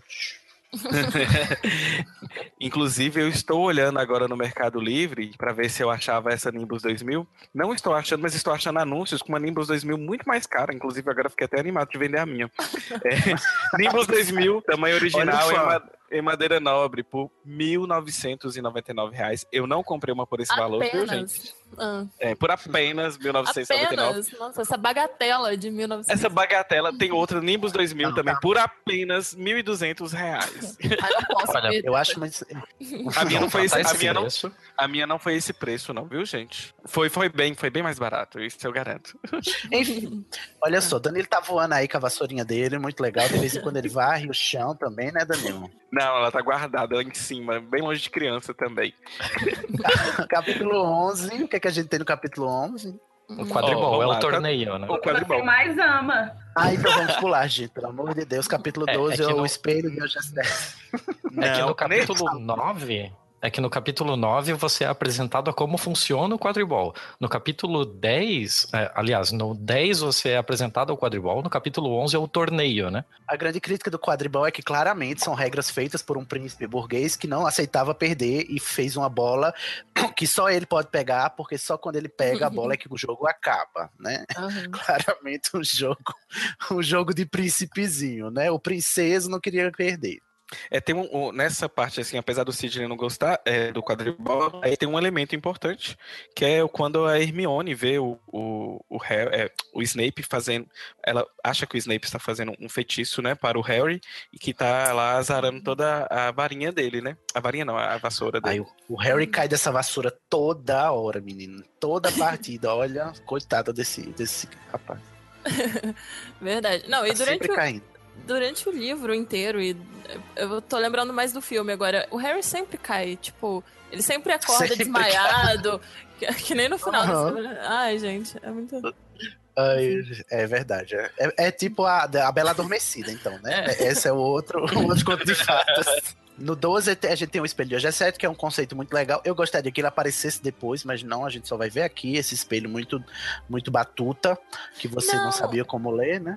Eu, eu tenho quase certeza que ele aparece no final em, em outros. Ah, eu não posso falar. Ah, para, eu não lembro, não tenho essa recordação, mas então a gente No- chega lá. nesse livro, nesse livro ele aparece de novo no final. Não, no final. Ah, eu digo no final, depois nos próximos livros. Ah, porque eu sim. achei um conceito muito, muito interessante, entendeu? O, o- o espelho só mostrar aquilo que você mais deseja. E ela tem uns, uns conceitos, assim, umas sacadas. Não sei se isso é folclórico também, nunca ouvi falar desse objeto místico, mas ela de vez em quando tem umas sacadas muito interessantes, né? De, de, de objetos mágicos. E eu acho que o primeiro deles foi o, o, o espelho de Ogesed, que obviamente vai mudar em inglês, porque tem que mudar, né? A, a, a inversão lá da escrita. Mas é um E objeto. é quando ele fica viciado, então. Fica viciando. Fica viciado no espelho, né? Fica aficionado, que é sempre mais um, mas o Dumbledore chega lá pra cortar as asinhas do Harry e dizer: esse espelho vai ser movido daqui porque você já tá mal acostumado. Uhum. Que é perigoso. Perigoso. Não, é, Mas eu é. acho muito tocante a parte do espelho que ele vê os pais dele. Gente, eu realmente consigo entender, né? Eu, eu- se eu fosse ele, eu ia ficar lá pra Sim. sempre olhando. É Uma muito- coisa que eu acho curiosa dessa parte é ele, os pais dele morreram quando ele ainda era um recém-nascido. Então, como exatamente ele se projetou os pais ali? Tipo, ele não tem uma lembrança física de como eram os pais dele, sabe? Uhum. Eu é acho algo que é ficou- mágica. É, exatamente. Eu acho que é só, é só essa justificativa, Tiago. Sim. Mágica É, será, que, será que o que ele viu era uma idealização do que eram os pais dele? Não, e como é, e como o espelho só mostra pra você, talvez não seja nada mesmo, é só um efeito na sua mente. Se a gente for procurar a justificativa pseudocientífica, talvez seja assim, um efeito nas suas células da memória que fazem com que você imagine que você tá vendo aquilo que você imagina que é o seu desejo mais íntimo. E aí, Nossa. na verdade, tá quem, vê é você, então não tem como ninguém, inclusive, olhar qual é a imagem do pai e da mãe dele que ele tá vendo lá no espelho, né? Sim, é, não faz diferença qual é a forma física, né? Uhum. Não, e no caso ele vê a família inteira, né? Não, não é só o, o pai e a mãe. No filme é que ele vê só o pai e a mãe, né? Mas no Aham. livro ela descreve que ele vê todos os antepassados e ele reconhece. Eu acho que a minha teoria cai por terra, porque ele reconhece, assim, pessoas parecidas com ele, tem os mesmos traços, o modo como ela descreve, Isso. né? É, Tem os cabelos, os olhos, o nariz, os traços, ele vai reconhecendo, vai imaginando que aquela é a, a família É. dele, né? A ascendência dele. é, então a sua explicação realmente não. não. Mas enfim, é magia, né? E pronto. Eu tentei, Tiago, desculpa, eu Não. sei que é difícil. mas mais uma para a barra da suspensão da descrença. Ah, sem Aí no problema. próximo capítulo, capítulo 13, a gente tem. de- de- finalmente eles descobrem, né, o famigerado, né? Tem a, a epifania de quem é o Uhum. Nicolau Flamel. É, o e a acaso, gente também né, apresenta. Como tudo, quase tudo, né? Lá na, na, na, na, na rotina dessa turminha de Sherlock Holmes, hora a hora. Aí é quando eles descobrem que o objeto roubado de Gringotes e que tá ali na escola é a pedra, né? Porque eles não sabem até então o que que era que tava lá. Sim. Mas assim, é melhor ser por acidente do que por uma incrível habilidade de pessoas com 11 anos de idade, né? Ah, é verdade, exatamente. Eles são, são pirraios ainda. Não, né? eles, eles passaram noites e noites procurando os livros na biblioteca e não acharam. Eu acho que a pedra filosofal seria uma coisa mais comentada nos livros, né? Eu Uhum. acho também. Mas eu acho. Mas essa justificativa que a narrativa dá, que é porque eles só procuraram em livros mais recentes e a Pedra Filosofal não é exatamente Ah, é recente, né? verdade. Tem algum trecho que deixa isso claro a idade. É, né? a, a Hermione fala isso. Ela diz: Ah, é por isso que eu não achei nos livros que eu li, porque ela, eu li os livros da história recente e a Pedra Filosofal não é recente. Uns Né? 600 O Nicolau anos. Flamel Seis- é uns 600 anos, né? 675 anos a época. Aí eu disse, mas eu acharia que um, um- um bruxo que tá vivo há 600 anos, ele ainda estaria figurando nos livros de história contemporânea, não é mesmo? Né? Mas eu não. acho que faltou. É, concordo. É, Mas ele tá lá no sapo. no- é, qual que era o doce? É, carta do sapo de so- sapo de sabores, não. de chocolate. De É. chocolate. Mas não, o- quem tava era o Dumbledore. Tava escrito Mas o nome tem ele dele. também. É. Não, não tem, gente. Só tá escrito no- que ele fez com parceria dele a Pedra Filosofal, não O Flamel. Uhum. É, mas não tem, não tem uma carta do Flamel, não. é? Ah, deve ter. A gente que não ficou sabendo, mas É. deve ter. Ai, talvez. É, se eles tivessem pegado a carta no trem, já, já teria resolvido, né? Uhum. O enigma já no- lá na ida pra Hogwarts. E a gente até agora não falou do professor Quirrell. Quirrell. Como que fala? É mesmo, menino. Esse errado, ele tá aí. Ele Para aparece tapar o pela primeira vez no beco diagonal e cumprimenta o Harry. E. É, Verdade. E o Harry acha estranho porque sente cheiro de alho no turbante. Eu acho engraçado que a gente descobre o que é que tem no turbante dele. Eu fico pensando, mas por que, que o Voldemort tem cheiro de alho? Alho é gostoso. Não é? Eu acho que é pra disfarçar o cheiro forte que é de ter um espírito morto habitando o seu cucuruto. Eu É. acho que o alho é o disfarce, não é o cheiro oficial. Não, eu. É. Mas a gente vê o Quirrell também na- no episódio do Trasgo, que ele entra correndo. Trasgo nas marmorras. Nas marmorras? Masmorras? Masmorras. É, e desmaia. É, ele é apresentado como esse personagem absolutamente patético e vulnerável, né? Que é pra Uhum. gente não olhar pra ele mesmo. Um excelente professor de defesa contra das Sim. trevas, né? Olha, vou te contar, viu? Quem contratou tá de parabéns, Dumbledore, pelo amor de Deus. Inclusive, o dedo podre dele, ele só acerta uma vez, né? Esse professor, ele só acerta uma. O resto todo ele erra. O livro dá uma explicação de por que, que ele é tão patético assim, né? Ele fala lá que ele, é, fala lá que ele antes, na verdade, era um bom professor, mas ele fez uma viagem para aprender as coisas na prática e aí nunca mais foi o mesmo. E porque ele é jovem também, né? Um professor novo. Também tem essa. Eu acho que tem uma passagem que diz que ele é um professor novinho ainda, tá aprendendo ainda. Não, e a gente não tem, como Suzana, não tem paciência pra quem tá começando, né, gente? Vamos combinar. Outra coisa que acontece nesse capítulo, mais pro finalzinho dele, que talvez valha a pena a menção, é que em determinado momento, quando o Harry tá voando acima dos bosques lá, ele ouve uma conversa do Snape com o professor Quirrell, né? Que Ah, é. dá toda aquela história que leva a entender que, opa, os dois estão mancomunados para roubar a pedra filosofal e tal. Uhum. É, ele começa a suspeitar do, do Quirrell, mas como pau mandado do Snape, né? Na verdade, o Snape Isso, tá- como se ele estivesse sendo assediado para ajudar o Snape. É, Ainda, o Como se- Quirrell ainda fica com essa imagem de inocente, né? O inocente sendo coagido. é, e no, no Não episódio. deixa de ser verdade, né? No final a gente também descobre que ele tá coagido mesmo. Uhum. Uhum. E no episódio do Trasgo também o Snape machuca a perna, né? Eles já tinham visto o fofo, né? Nessa época. Sim, o Cerber, outra coisa que, né, enfim, eu queria ter visto mais coisas, né? Depois ela traz outros tantos monstros que voltam, vão e voltam, e o, o Cerber ela não retoma. Eu, eu fiquei me perguntando como é que botaram esse bicho lá dentro, né? Que ninguém viu. é um pouco misterioso também. É verdade. Ela não dá muitas explicações. Bem, o próximo capítulo é o Norberto, o dragão norueguês. Esse Um fofinho, né, capítulo- gente? Um gracinho. Esse capítulo, vamos não- combinar que é qualquer coisa, né? Tipo, toda a Ele parte começa- do Draco fazendo chantagem de que eu vou contar pro Dumbledore que vocês estão segurando, não sei o que, não sei o que. Cara, é qualquer coisa. E depois, esse capítulo ele dá margem a vários furos que a gente é, volta lá no final, a gente vê que esse, esse capítulo denuncia um pouco de desleixo, né? O, o pessoal vai buscar o dragão voando e, e pegando na janela do castelo, né? E esse castelo, assim, tá aberto pra Uhum. todo mundo entrar e passar pela janela, né? Desde o começo, aí depois a gente vê que não é bem assim. Não posso falar muito, Tiago, deixa pra lá.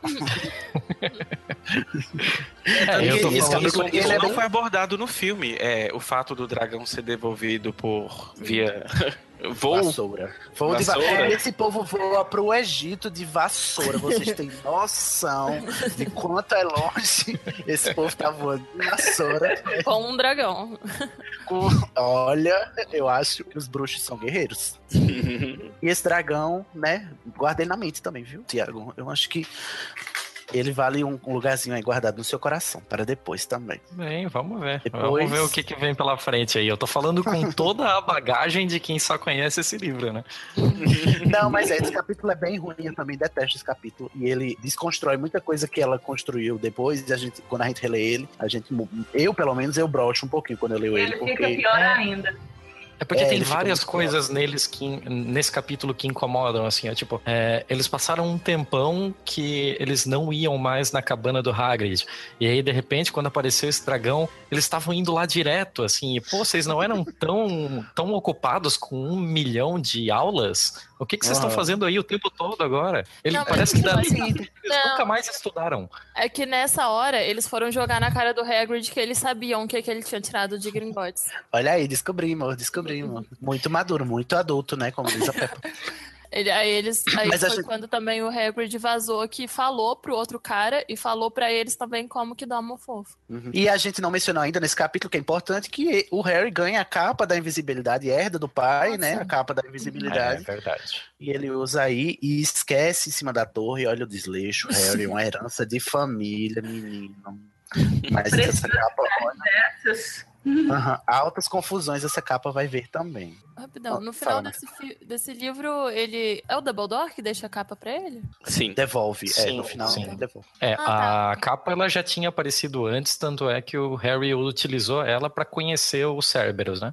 Não, Aham. mas em que livro? E pra ir na sessão. Como que eles vão falar quem que deixou a capa pra ele? No final no, do no livro próprio mesmo. bilhete. Não, Não, no, bilhete, não, que tá, ele não tá recebe. assinado. Não, não, o bilhete não tá assinado, Ah, só tem ali que ah, vai ser o útil tal, não sei o quê. Mas ele não sabe quem entregou. No final desse livro é que eles conversam e ele descobre que foi o Dumbledore que deixou, que ele descobre que era do pai dele. Aí o Dumbledore fala: Não, era do seu pai, eu achei que seria interessante que ficasse contigo, ainda vai ser útil. Poxa, Não sei. Eu tive a impressão de que o bilhete dizia que era do pai dele, mas ele não sabia quem mandou, quem, quem entregou pra ele, né? Mas que o bilhete já dizia. Eu tive, tava com essa impressão.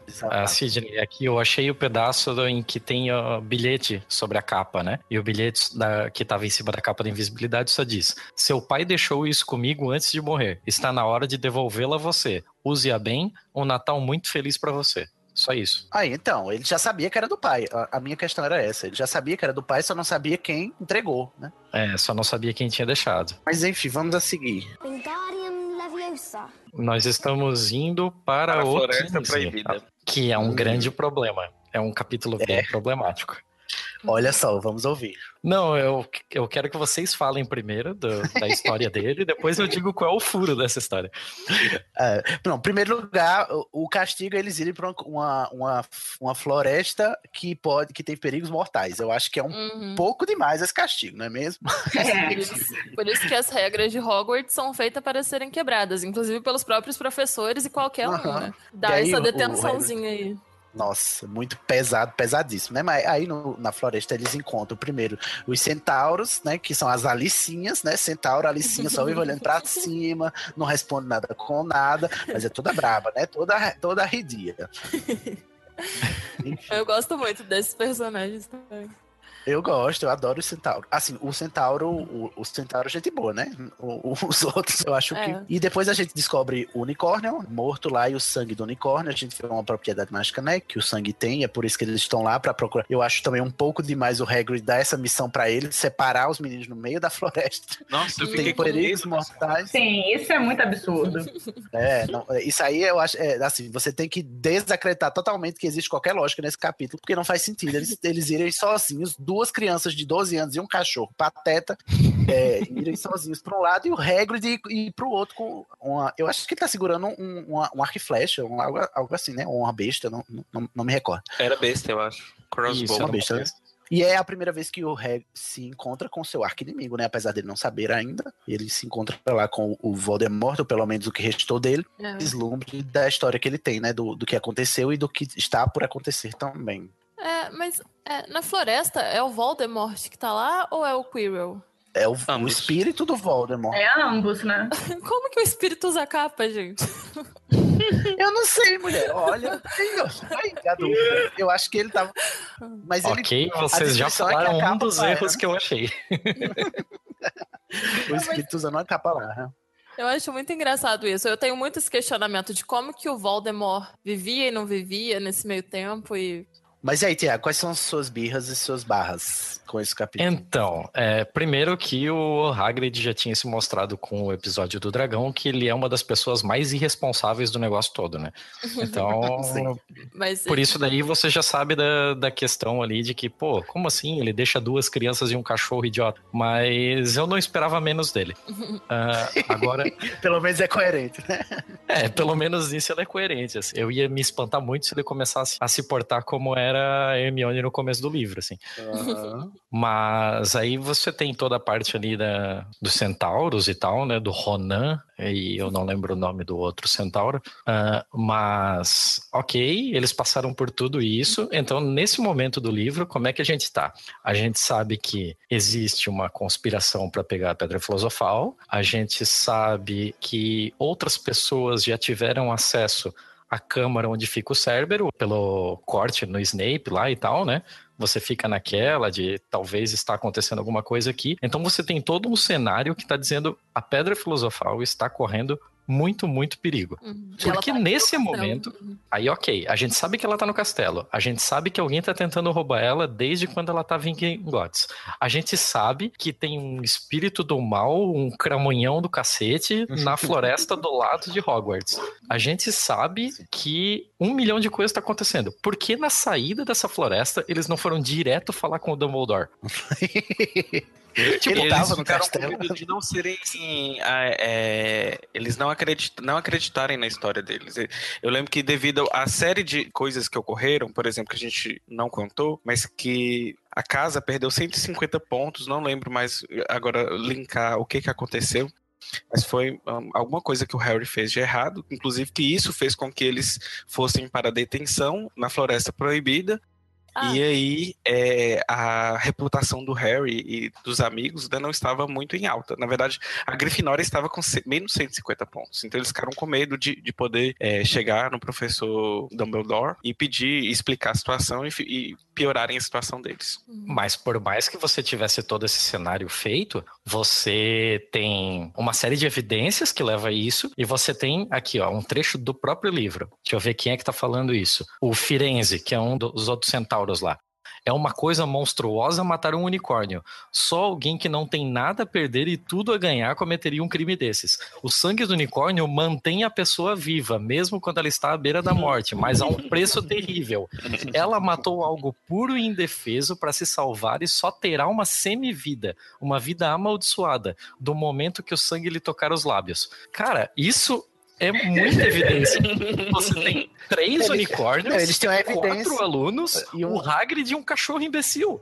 Tipo, você tem muita gente para confirmar essa história. E Você tem um unicórnio morto. Unicórnio morto, exatamente. E o sangue lá, a prova viva do, do crime. É verdade, não faz. Eles sentido. poderiam ter feito isso. Aí Mas- o que que acontece? No, no- bem próximo do final desse capítulo. Boa sorte, Harry Potter, disse o Firenze. Os planetas já foram mal interpretados antes, até mesmo pelos centauros. Espero que seja o que está ocorrendo agora. Virou-se, entrou pra floresta, pula uma linha, Rony adormecera. Ah, gente, por que, que vocês estão indo dormir? Vocês acabaram de ver o cramunhão matando um unicórnio. Não, mas foi só o Harry que viu, não foi? Ele... Não, o Harry, o Harry tava nas costas de um dos centauros quando viu. É. Então, mas o Ronnie não tava, né? Então. Não, o Ronnie não tinha sido castigado, né? Mas aí o, o Harry, o Harry entrou correndo e foi chacoalhar o Rony para ele acordar e dizer sobre tudo que aconteceu. Gente, por que, que você foi para os dormitórios e não direto para a sala do, do Não, Dumbledore? porque o, o Hagrid não falou. O próprio Hagrid podia ter ido ao Dumbledore e dito, olha, tem um negócio matando unicórnio na floresta. Sim, Vamos fora toda aquela que história. Não, Fora toda que- aquela história de os planetas e o céu e aquela astrologia dos centauros. Então, mas pelo que eu entendo no livro, no, nesse livro, é que eles não são muito levados a sério, porque eles veem o mundo dessa forma que não é explicada da mesma forma que os bruxos explicam, é, e é meio que É, uma os- coisa Os mística centauros até para os centauros- próprios bruxos. Hum. Sim. É, eu acho que não, é, realmente, pela, pelo modo como os centauros são, cria são construídos, eles não seriam levados a sério, realmente. Até porque os Uhum. centauros não fariam, inclusive, isso. A postura deles é de se afastar, eles nem iriam mesmo. Se alguém fosse pedir, eles, por que, que eu vou obedecer a um humano, né? Eu não sou uma mula pra lhe obedecer. Eles têm essa atitude de orgulho, né? E de se separar do- dos humanos. Mas eu acho que o Hagrid podia ter ido lá no Dumbledore e dito, olha, eu acho que morrendo um, um unicórnio já é um indício de que tem um negócio mais sério É. acontecendo. Mas, mas eu não Mas- duvido que o Dumbledore soubesse já, mas mesmo assim, né, gente? É Hogwarts. É aquele Ah, mas o assim, Dumbledore, né? É, desculpa incomodar, assim, eu sei que a gente tá no meio da noite, mas só pra avisar, assim, que sabe um daqueles seres que quando você bebe o sangue, assim, você ganha uma semivida? Apareceu um morto na floresta aqui do lado.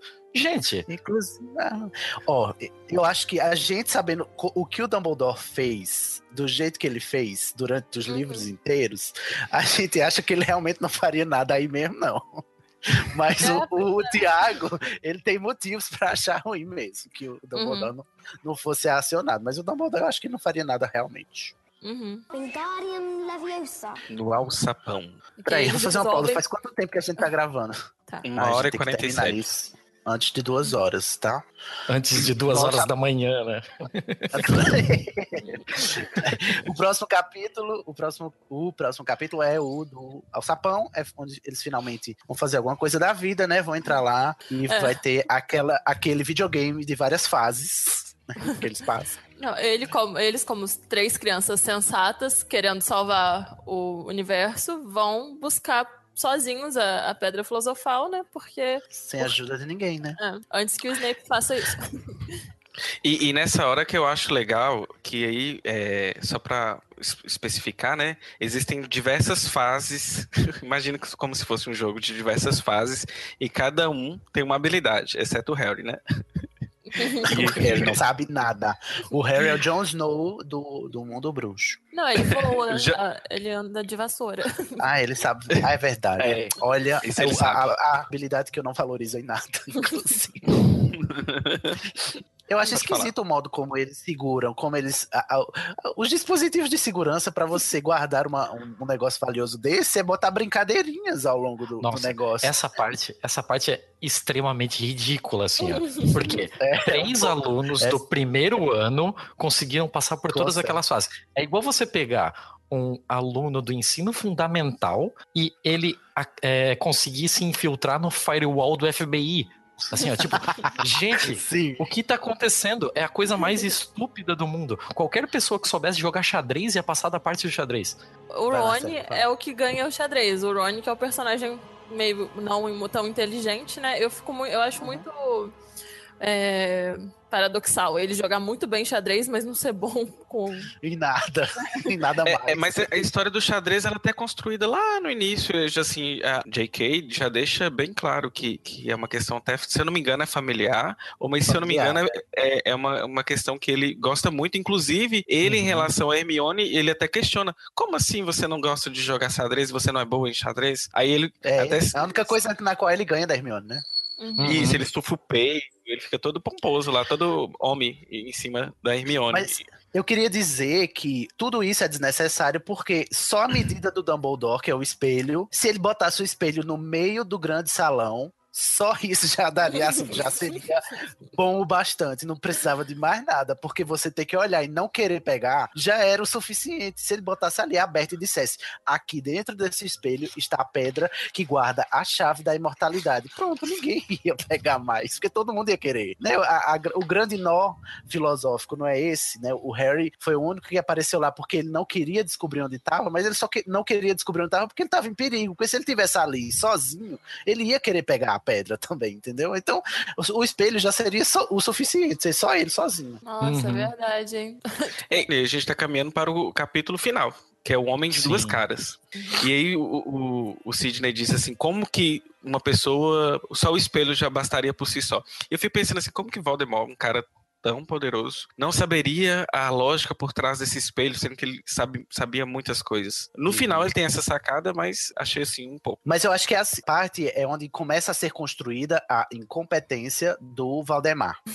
Porque o Valdemar, ele é um vilão idiota. Obviamente, claramente. E a, a Rowling, ela fala isso é, nitidamente, só que não com essas palavras. Ela diz assim, o, Val- o Valdemar, ele é arrogante o bastante para ignorar as coisas que ele não dá importância. E é nisso que o, o Dumbledore se vale, inclusive, para ser a pessoa que o Valdemar mais teme. Porque o Dumbledore sabe disso e sabe que ele não ia dar valor a esse tipo de coisa, porque o Valdemar, ele é esse tipo de, de, de bruxo arrogante que acha que só as coisas que ele sabe, ou só as coisas que ele considera importantes, são as coisas dignas de nota e de importância, né? Enfim, ele tem essa arrogância nele. É um, é, ele é um arqui-inimigo muito burro, muito burro. Só que aí você fica pensando, como é que um bruxo, que poderoso sim, mas burro a esse ponto, conseguiu fazer um levante, inclusive ser, né? Ele conseguiu juntar uma legião de seguidores e, e oprimir, né? E, enfim, dominar, de, de certa forma, o mundo bruxo, né? Uhum. E é, a gente tá vendo hoje em dia os políticos, né? Que não são necessariamente muito brilhantes, né? Que arregimentam legiões, e a gente sabe, a gente percebe já no, nesse comecinho aí que a Rowling, ela faz essa crítica de dizer que às vezes a gente segue as pessoas pelos motivos errados, né? E nem sempre a gente tá seguindo as pessoas mais inteligentes. Uhum. Nossa,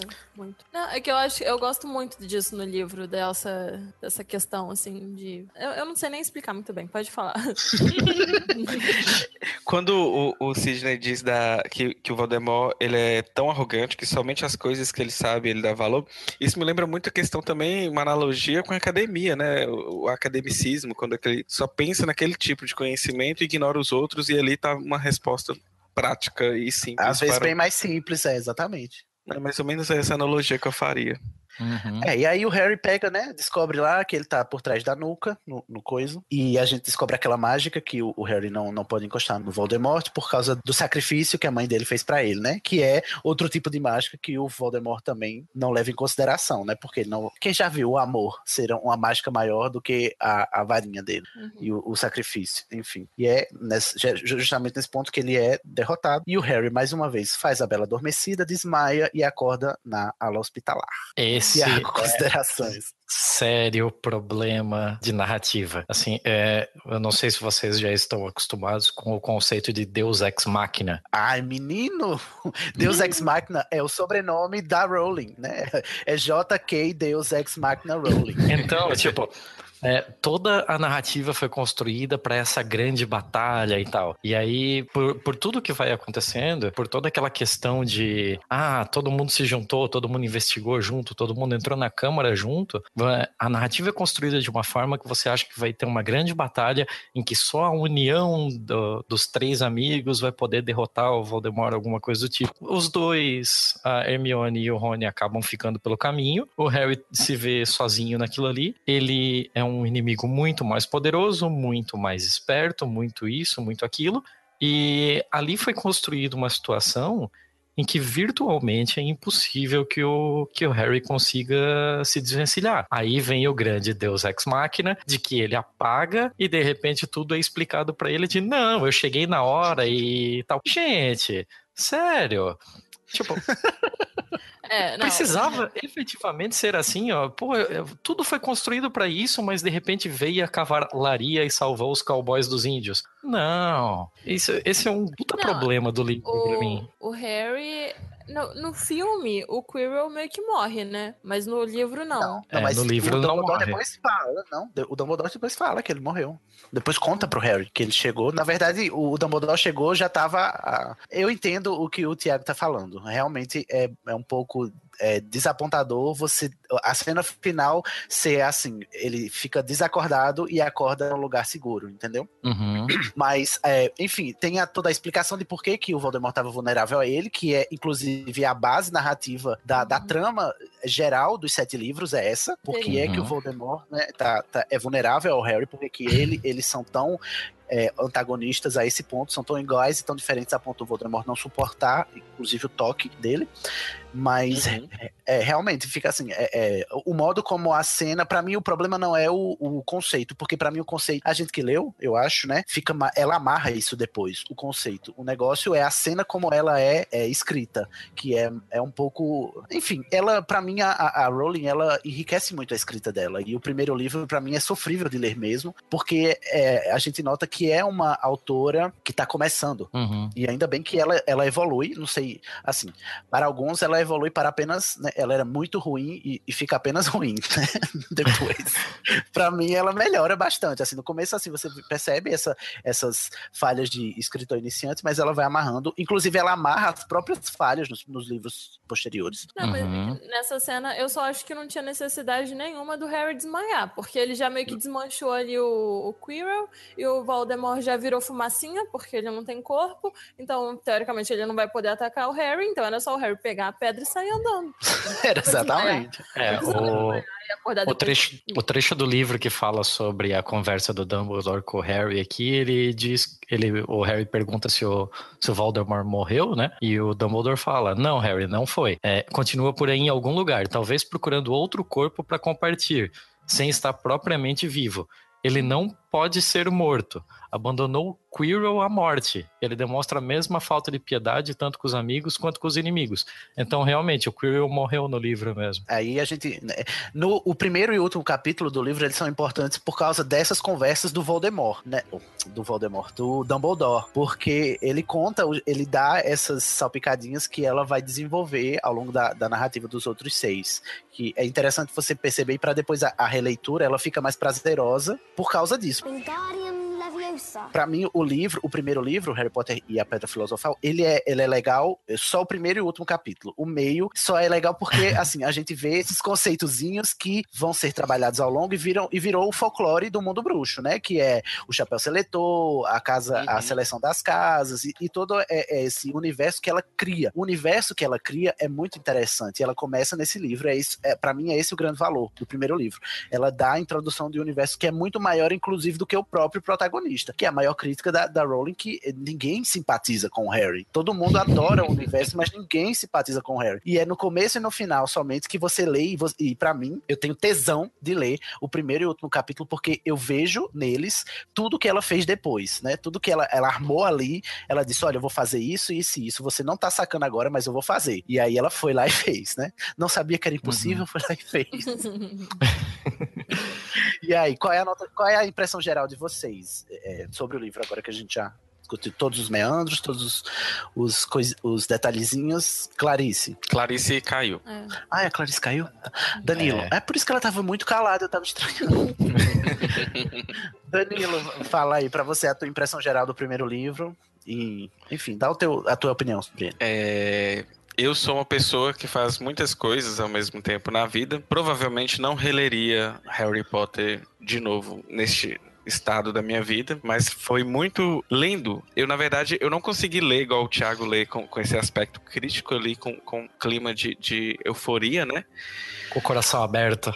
Com, é, nem querendo vê-los, então isso é, é, é, interessante. Mas eu acho assim que a construção de todo o livro ela é interessante hoje, pensando em, que, em questões de recortes, a gente falou muito sobre isso durante o, a, a, nossa discussão aqui e como que esses personagens, eles, esses outsiders, eles conseguem é, cativar pela narrativa, tem toda aquela jornada de, de de ter uma, certas dificuldades e chegar ao fim e ter uma, um desempenho, pelo menos mínimo, né, na parte do Harry. Mas é como que isso, é, esses tipos de personagem chamam a atenção da gente e é um tipo de livro que eu acho que em qualquer tempo que ele for lido por qualquer pessoa daquela idade que é a faixa etária que se for é, destinada, na verdade, ele vai cativar. Então, assim, a gente percebe que o Harry Potter ele tem várias gerações que gostam do Harry Potter. Quando tem aquele primeiro contato é, de forma mais amistosa na, na primeira adolescência. Então, eu acho que esse é o, grande trunfo que eu deixaria. Não vou falar de aspectos críticos, eu deixo isso para o Tiago, para ele para ele destruir nossos corações. Mas eu acho que o legal do livro é, é, qualquer geração que estiver pegando este livro, está com 12 anos, e aí está abrindo esse livro, se for uma criança mais aí com, com algum recorte aí outsider, ele vai se encontrar e ele vai entrar nessa, nessa aventura. E um adulto também, que é mais amistoso e tiver um coração mais aberto, não tão crítico, né, Thiago? Oh, desculpa ele vai gostar disso. Não, mas a brincadeira, a parte, eu acho que na verdade pra gente é por causa da idade que a gente leu o livro, então a gente uhum. acompanhou, cresceu e tudo mais. É, é que vocês têm uma memória afetiva do livro, né? Vocês cresceram sim, junto com o personagem, sim, vocês sim. têm toda uma jornada com ele. Uhum. Esses dias mesmo eu li um é... livro infanto-juvenil e, e assim, ele é legal, mas não era legal para mim. Inclusive, Sidney, eu conversando sobre isso, e Sidney leu também. E aí, é, é basicamente é, isso. A etária eu... faz diferença. Uhum. A faixa faz diferença, faz diferença. E, e qualquer criança que tem essa idade, eu incentivo a ler. E, aí, e eu vejo quando elas cat são cativadas pela leitura. Eu conheço algumas pessoas que foram lendo e crescendo e sendo pegas aí por, por essa narrativa. É isso. Marcela, suas considerações sobre Harry Potter e a Pedra Filosofal. Uh, fazia muito tempo que eu não relia e eu gostei muito de reler. Quando eu era bem mais nova, a minha mãe ela sempre foi muito religiosa, católica, e ela achava um absurdo eu ler um livro que era eu e minha irmã a gente lê livro que era sobre bruxaria. Ela assim, ela tem era, essa barra, a gente falou mesmo, é, é verdade. Ela nunca pegou para ler. A, é, semana retrasada a gente viu os filmes juntos, mas foi a primeira vez que ela se abriu para isso. Mas enfim, e ela não conseguia entender como que aqui, esse livro eu acho esse livro muito, é, a saga, muito amorzinho, assim, muito. A mensagem é muito boa, sabe? Porque ele te dá um universo muito incrível e no final das contas, é, nesse livro já dá para saber isso, que a magia, que a, além de maior, assim, de todas é o amor e não, e não é o amor romântico e tudo bem, uhum. é, nem todos os pais amam os filhos e não sei o quê, mas mesmo assim, eu acho que poderia ser personalizado, assim, personalizado não, mas poderia ser presente ali a mensagem do amor um amor de qualquer forma, assim, sabe? Mas eu acho isso muito, muito legal. Uhum. Até quando eu era criança, eu batia o pé pra minha mãe, não, mãe, eu quero ler, assim, me faz bem, não sei o quê. E eu não sabia nem explicar por quê, mas, mas eu sabia que era uma, sempre me passava coisas boas, apesar de trabalhar temas que são vistos com preconceito, inclusive, né, por mas enfim, e até esses, uhum. esses, essas semanas passadas que eu vi com a minha mãe e ela estava vendo pela primeira vez, ela não conseguia despregar o, o olho do, do filme. Ela apagou a língua dela. quando ela abriu a dela. Olha só. Excelente. Tiago, termina aí as suas considerações, o seu olhar de trouxa sobre o universo bruxo. Quais são as. o que, que você tem a dizer sobre o livro? Então, eu acho que já ficou meio que claro que é, eu sou o personagem mais azedo aqui, né? Eu sou aquele Nossa, que vai. Você é o Snape do é pau, é pedra filosofal. É, eu vou, eu vou acabar ficando com essa fama. Eu não sei como é que vai ser com, com os próximos livros, assim e tal. É, eu não acho a história ruim, eu acho ela uma história muito boa de entrada para um mundo, principalmente o meio do livro em que você é inserido a uma série de mecânicas e coisas completamente novas daquele universo. Eu só tenho alguns problemas com alguns furos de roteiro e com a profundidade do personagem, assim, eu acho que ele se impressiona muito pouco com as coisas que ele passa. Eu acho que ele poderia ter uma riqueza de detalhes um pouco, um pouco maior, mas em compensação, assim, isso, isso é completamente compensado por o quanto a Hermione é carismática, por o quanto você se apega a alguns dos personagens, assim, é uma, tem coisas muito interessantes no livro. Eu daria, sei lá, uns oito. 8 de 10, assim. Olha, foi até melhor do que eu imaginava. Só tem uma coisa que eu preciso dizer. Como a tradutora tem uma mania de utilizar a palavra entrementes. Eu nunca vi isso em nenhum outro livro da minha vida. E ela usa pelo menos umas 15 vezes nesse livro. Assim. Eu não sei qual seria a palavra que ela queria usar do inglês, mas entrementes, entrementes. Eu só, te, eu só conheço duas pessoas que utilizaram entrementes. E os dois autores que eu conheci que utilizaram entrementes na, na minha vida inteira, os dois foram nas últimas duas semanas, que é a tradutora do Harry Potter e o menino do Acre. O menino do Acres entre em tudo. Que plot twist! então, tipo, Fica aí tem a... que ver isso aí. Tem que eu ver isso que aí. Tem, inclusive, é urgente uma, tra... uma segunda tradução para Harry Potter. Eu acho que o Brasil merece. Porque não está sendo fácil. Versão menino do Eu acho. É, e quem já consegue ler inglês e, e leu quando era adolescente ainda não tinha um inglês tão bem formado, para quem consegue, vale a pena ler é, o livro em, uhum. em inglês Deixa só eu terminar perguntando pro Tiago as expectativas ah, pro próximo. Como é que foi? O finalzinho do último capítulo cita a volta dele pro mundo dos trouxas, né? Porque acabou o ano letivo e tal. Então tem duas, tem umas duas, três coisas que ficaram na minha cabeça, assim, de que eu não sei como vai ser essa, esse retorno ao mundo dos trouxas depois de ficar tanto tempo imerso no, no mundo da bruxaria. É uma coisa que, eu, que eu tô um pouco curioso de saber como vai ser. Ai, não sei se vai é ser explorado. Ele vai falando, eu vou rindo por dentro. eu também tô rindo, mas não posso falar nada. Não e, posso falar nada, mano. E uma coisinha que ficou bem ali no cantinho, que o nosso o nosso amigo Nicolau Flamel tinha 665 anos na, na época desse livro, e no próximo livro ele vai ter 666 anos. Olha! E eu fiquei com isso na cabeça de cacete. Será que vai entrar alguma coisa do capiroto aí? Será? Eu não sei, eu não sei se o nosso amigo Flamel vai continuar aparecendo. Eu sei que ele perdeu a eternidade dele, mas não, ele ainda ele... não morreu, né? Mas ele vai morrer, porque é, ele, ele vai morrer, mas eu não sei quanto tempo isso ainda vai levar. Então, é porque tem algumas coisas curiosas assim. Ela ainda tem Elixir, né? É. Ele destruiu Sim. a pedra, mas ainda tem Elixir, segundo o Dumbledore, para colocar em ordem os seus assuntos antes de morrer. Então, gente, é. a gente não sabe. Mas ele vai morrer com 666 anos, então? Provavelmente. Não sei. Eu não sei, fica essa questão aí. Quem sabe o Tiago não nos responde lá no próximo. É, é pau, é pedra filosofal, né, gente? Vamos aguardar. Ai, Olha, eu posso fazer uma pergunta para vocês? Uma, eu sei que tá atrasado já, não tá na pauta, mas só assim. não, pode falar. Uma, uma, curiosidade, assim, que, que eu fico pensando. O livro foi, foi começado a ser escrito em 91, terminou em 97, assim, não sei, foi lançado em 97, e o mundo era muito analógico ainda. Vocês acham que se Harry Potter tivesse uhum. sido escrito hoje em dia, teria mais elementos comparados com tecnologia? Hum, eu acho que ela trabalharia é, isso mas não sei como também, né? Ah, eu mas creio eu que, que não. Faria paralelos.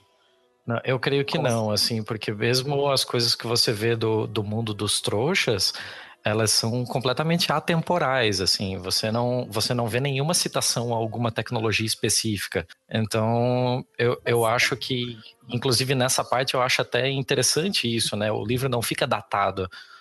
É. é. verdade. Ela faz a menção de um computador, aí a, a, usa uma palavra genérica que qualquer, em qualquer época, né? Até hoje tá tendo computador, né? Então, Sim. um videogame, né? Coisas que é, é, verdade, é mais genérico. Não sei, eu acho que ela teria que driblar mais coisas hoje em dia, né? Uhum. Do, do, do que antes. Porque hoje em dia tem tecnologias que, inclusive, parecem mágicas, né? Sim. Fiquei me questionando muito, assim, como que seria um Harry Potter escrito 10 anos depois com internet e tal. Uhum.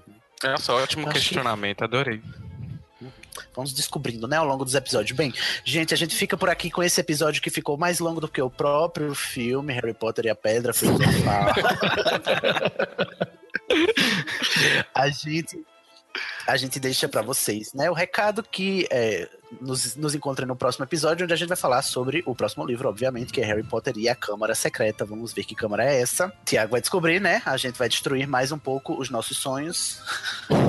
Vamos ter mais decepções. A gente fica por aqui. Esse é o É Pau, é Pedra Filosofal, um spin-off do É Pau, é Pedra, um podcast feito, produzido colaborativamente pelos patrões do Anticast. Se você quiser fazer parte aqui com a gente, seja patrão do Anticast, vai lá no www.anticast.com.br barra seja patrão, entre para Cracóvia, o grupo de patrões, e vem falar de Harry Potter com a gente aqui, menina. A gente tá em busca de mais e mais Potterheads para encher aqui a nossa casa. É isso aí. Um, dois, três e. Tchau, tchau. tchau, tchau. tchau, tchau.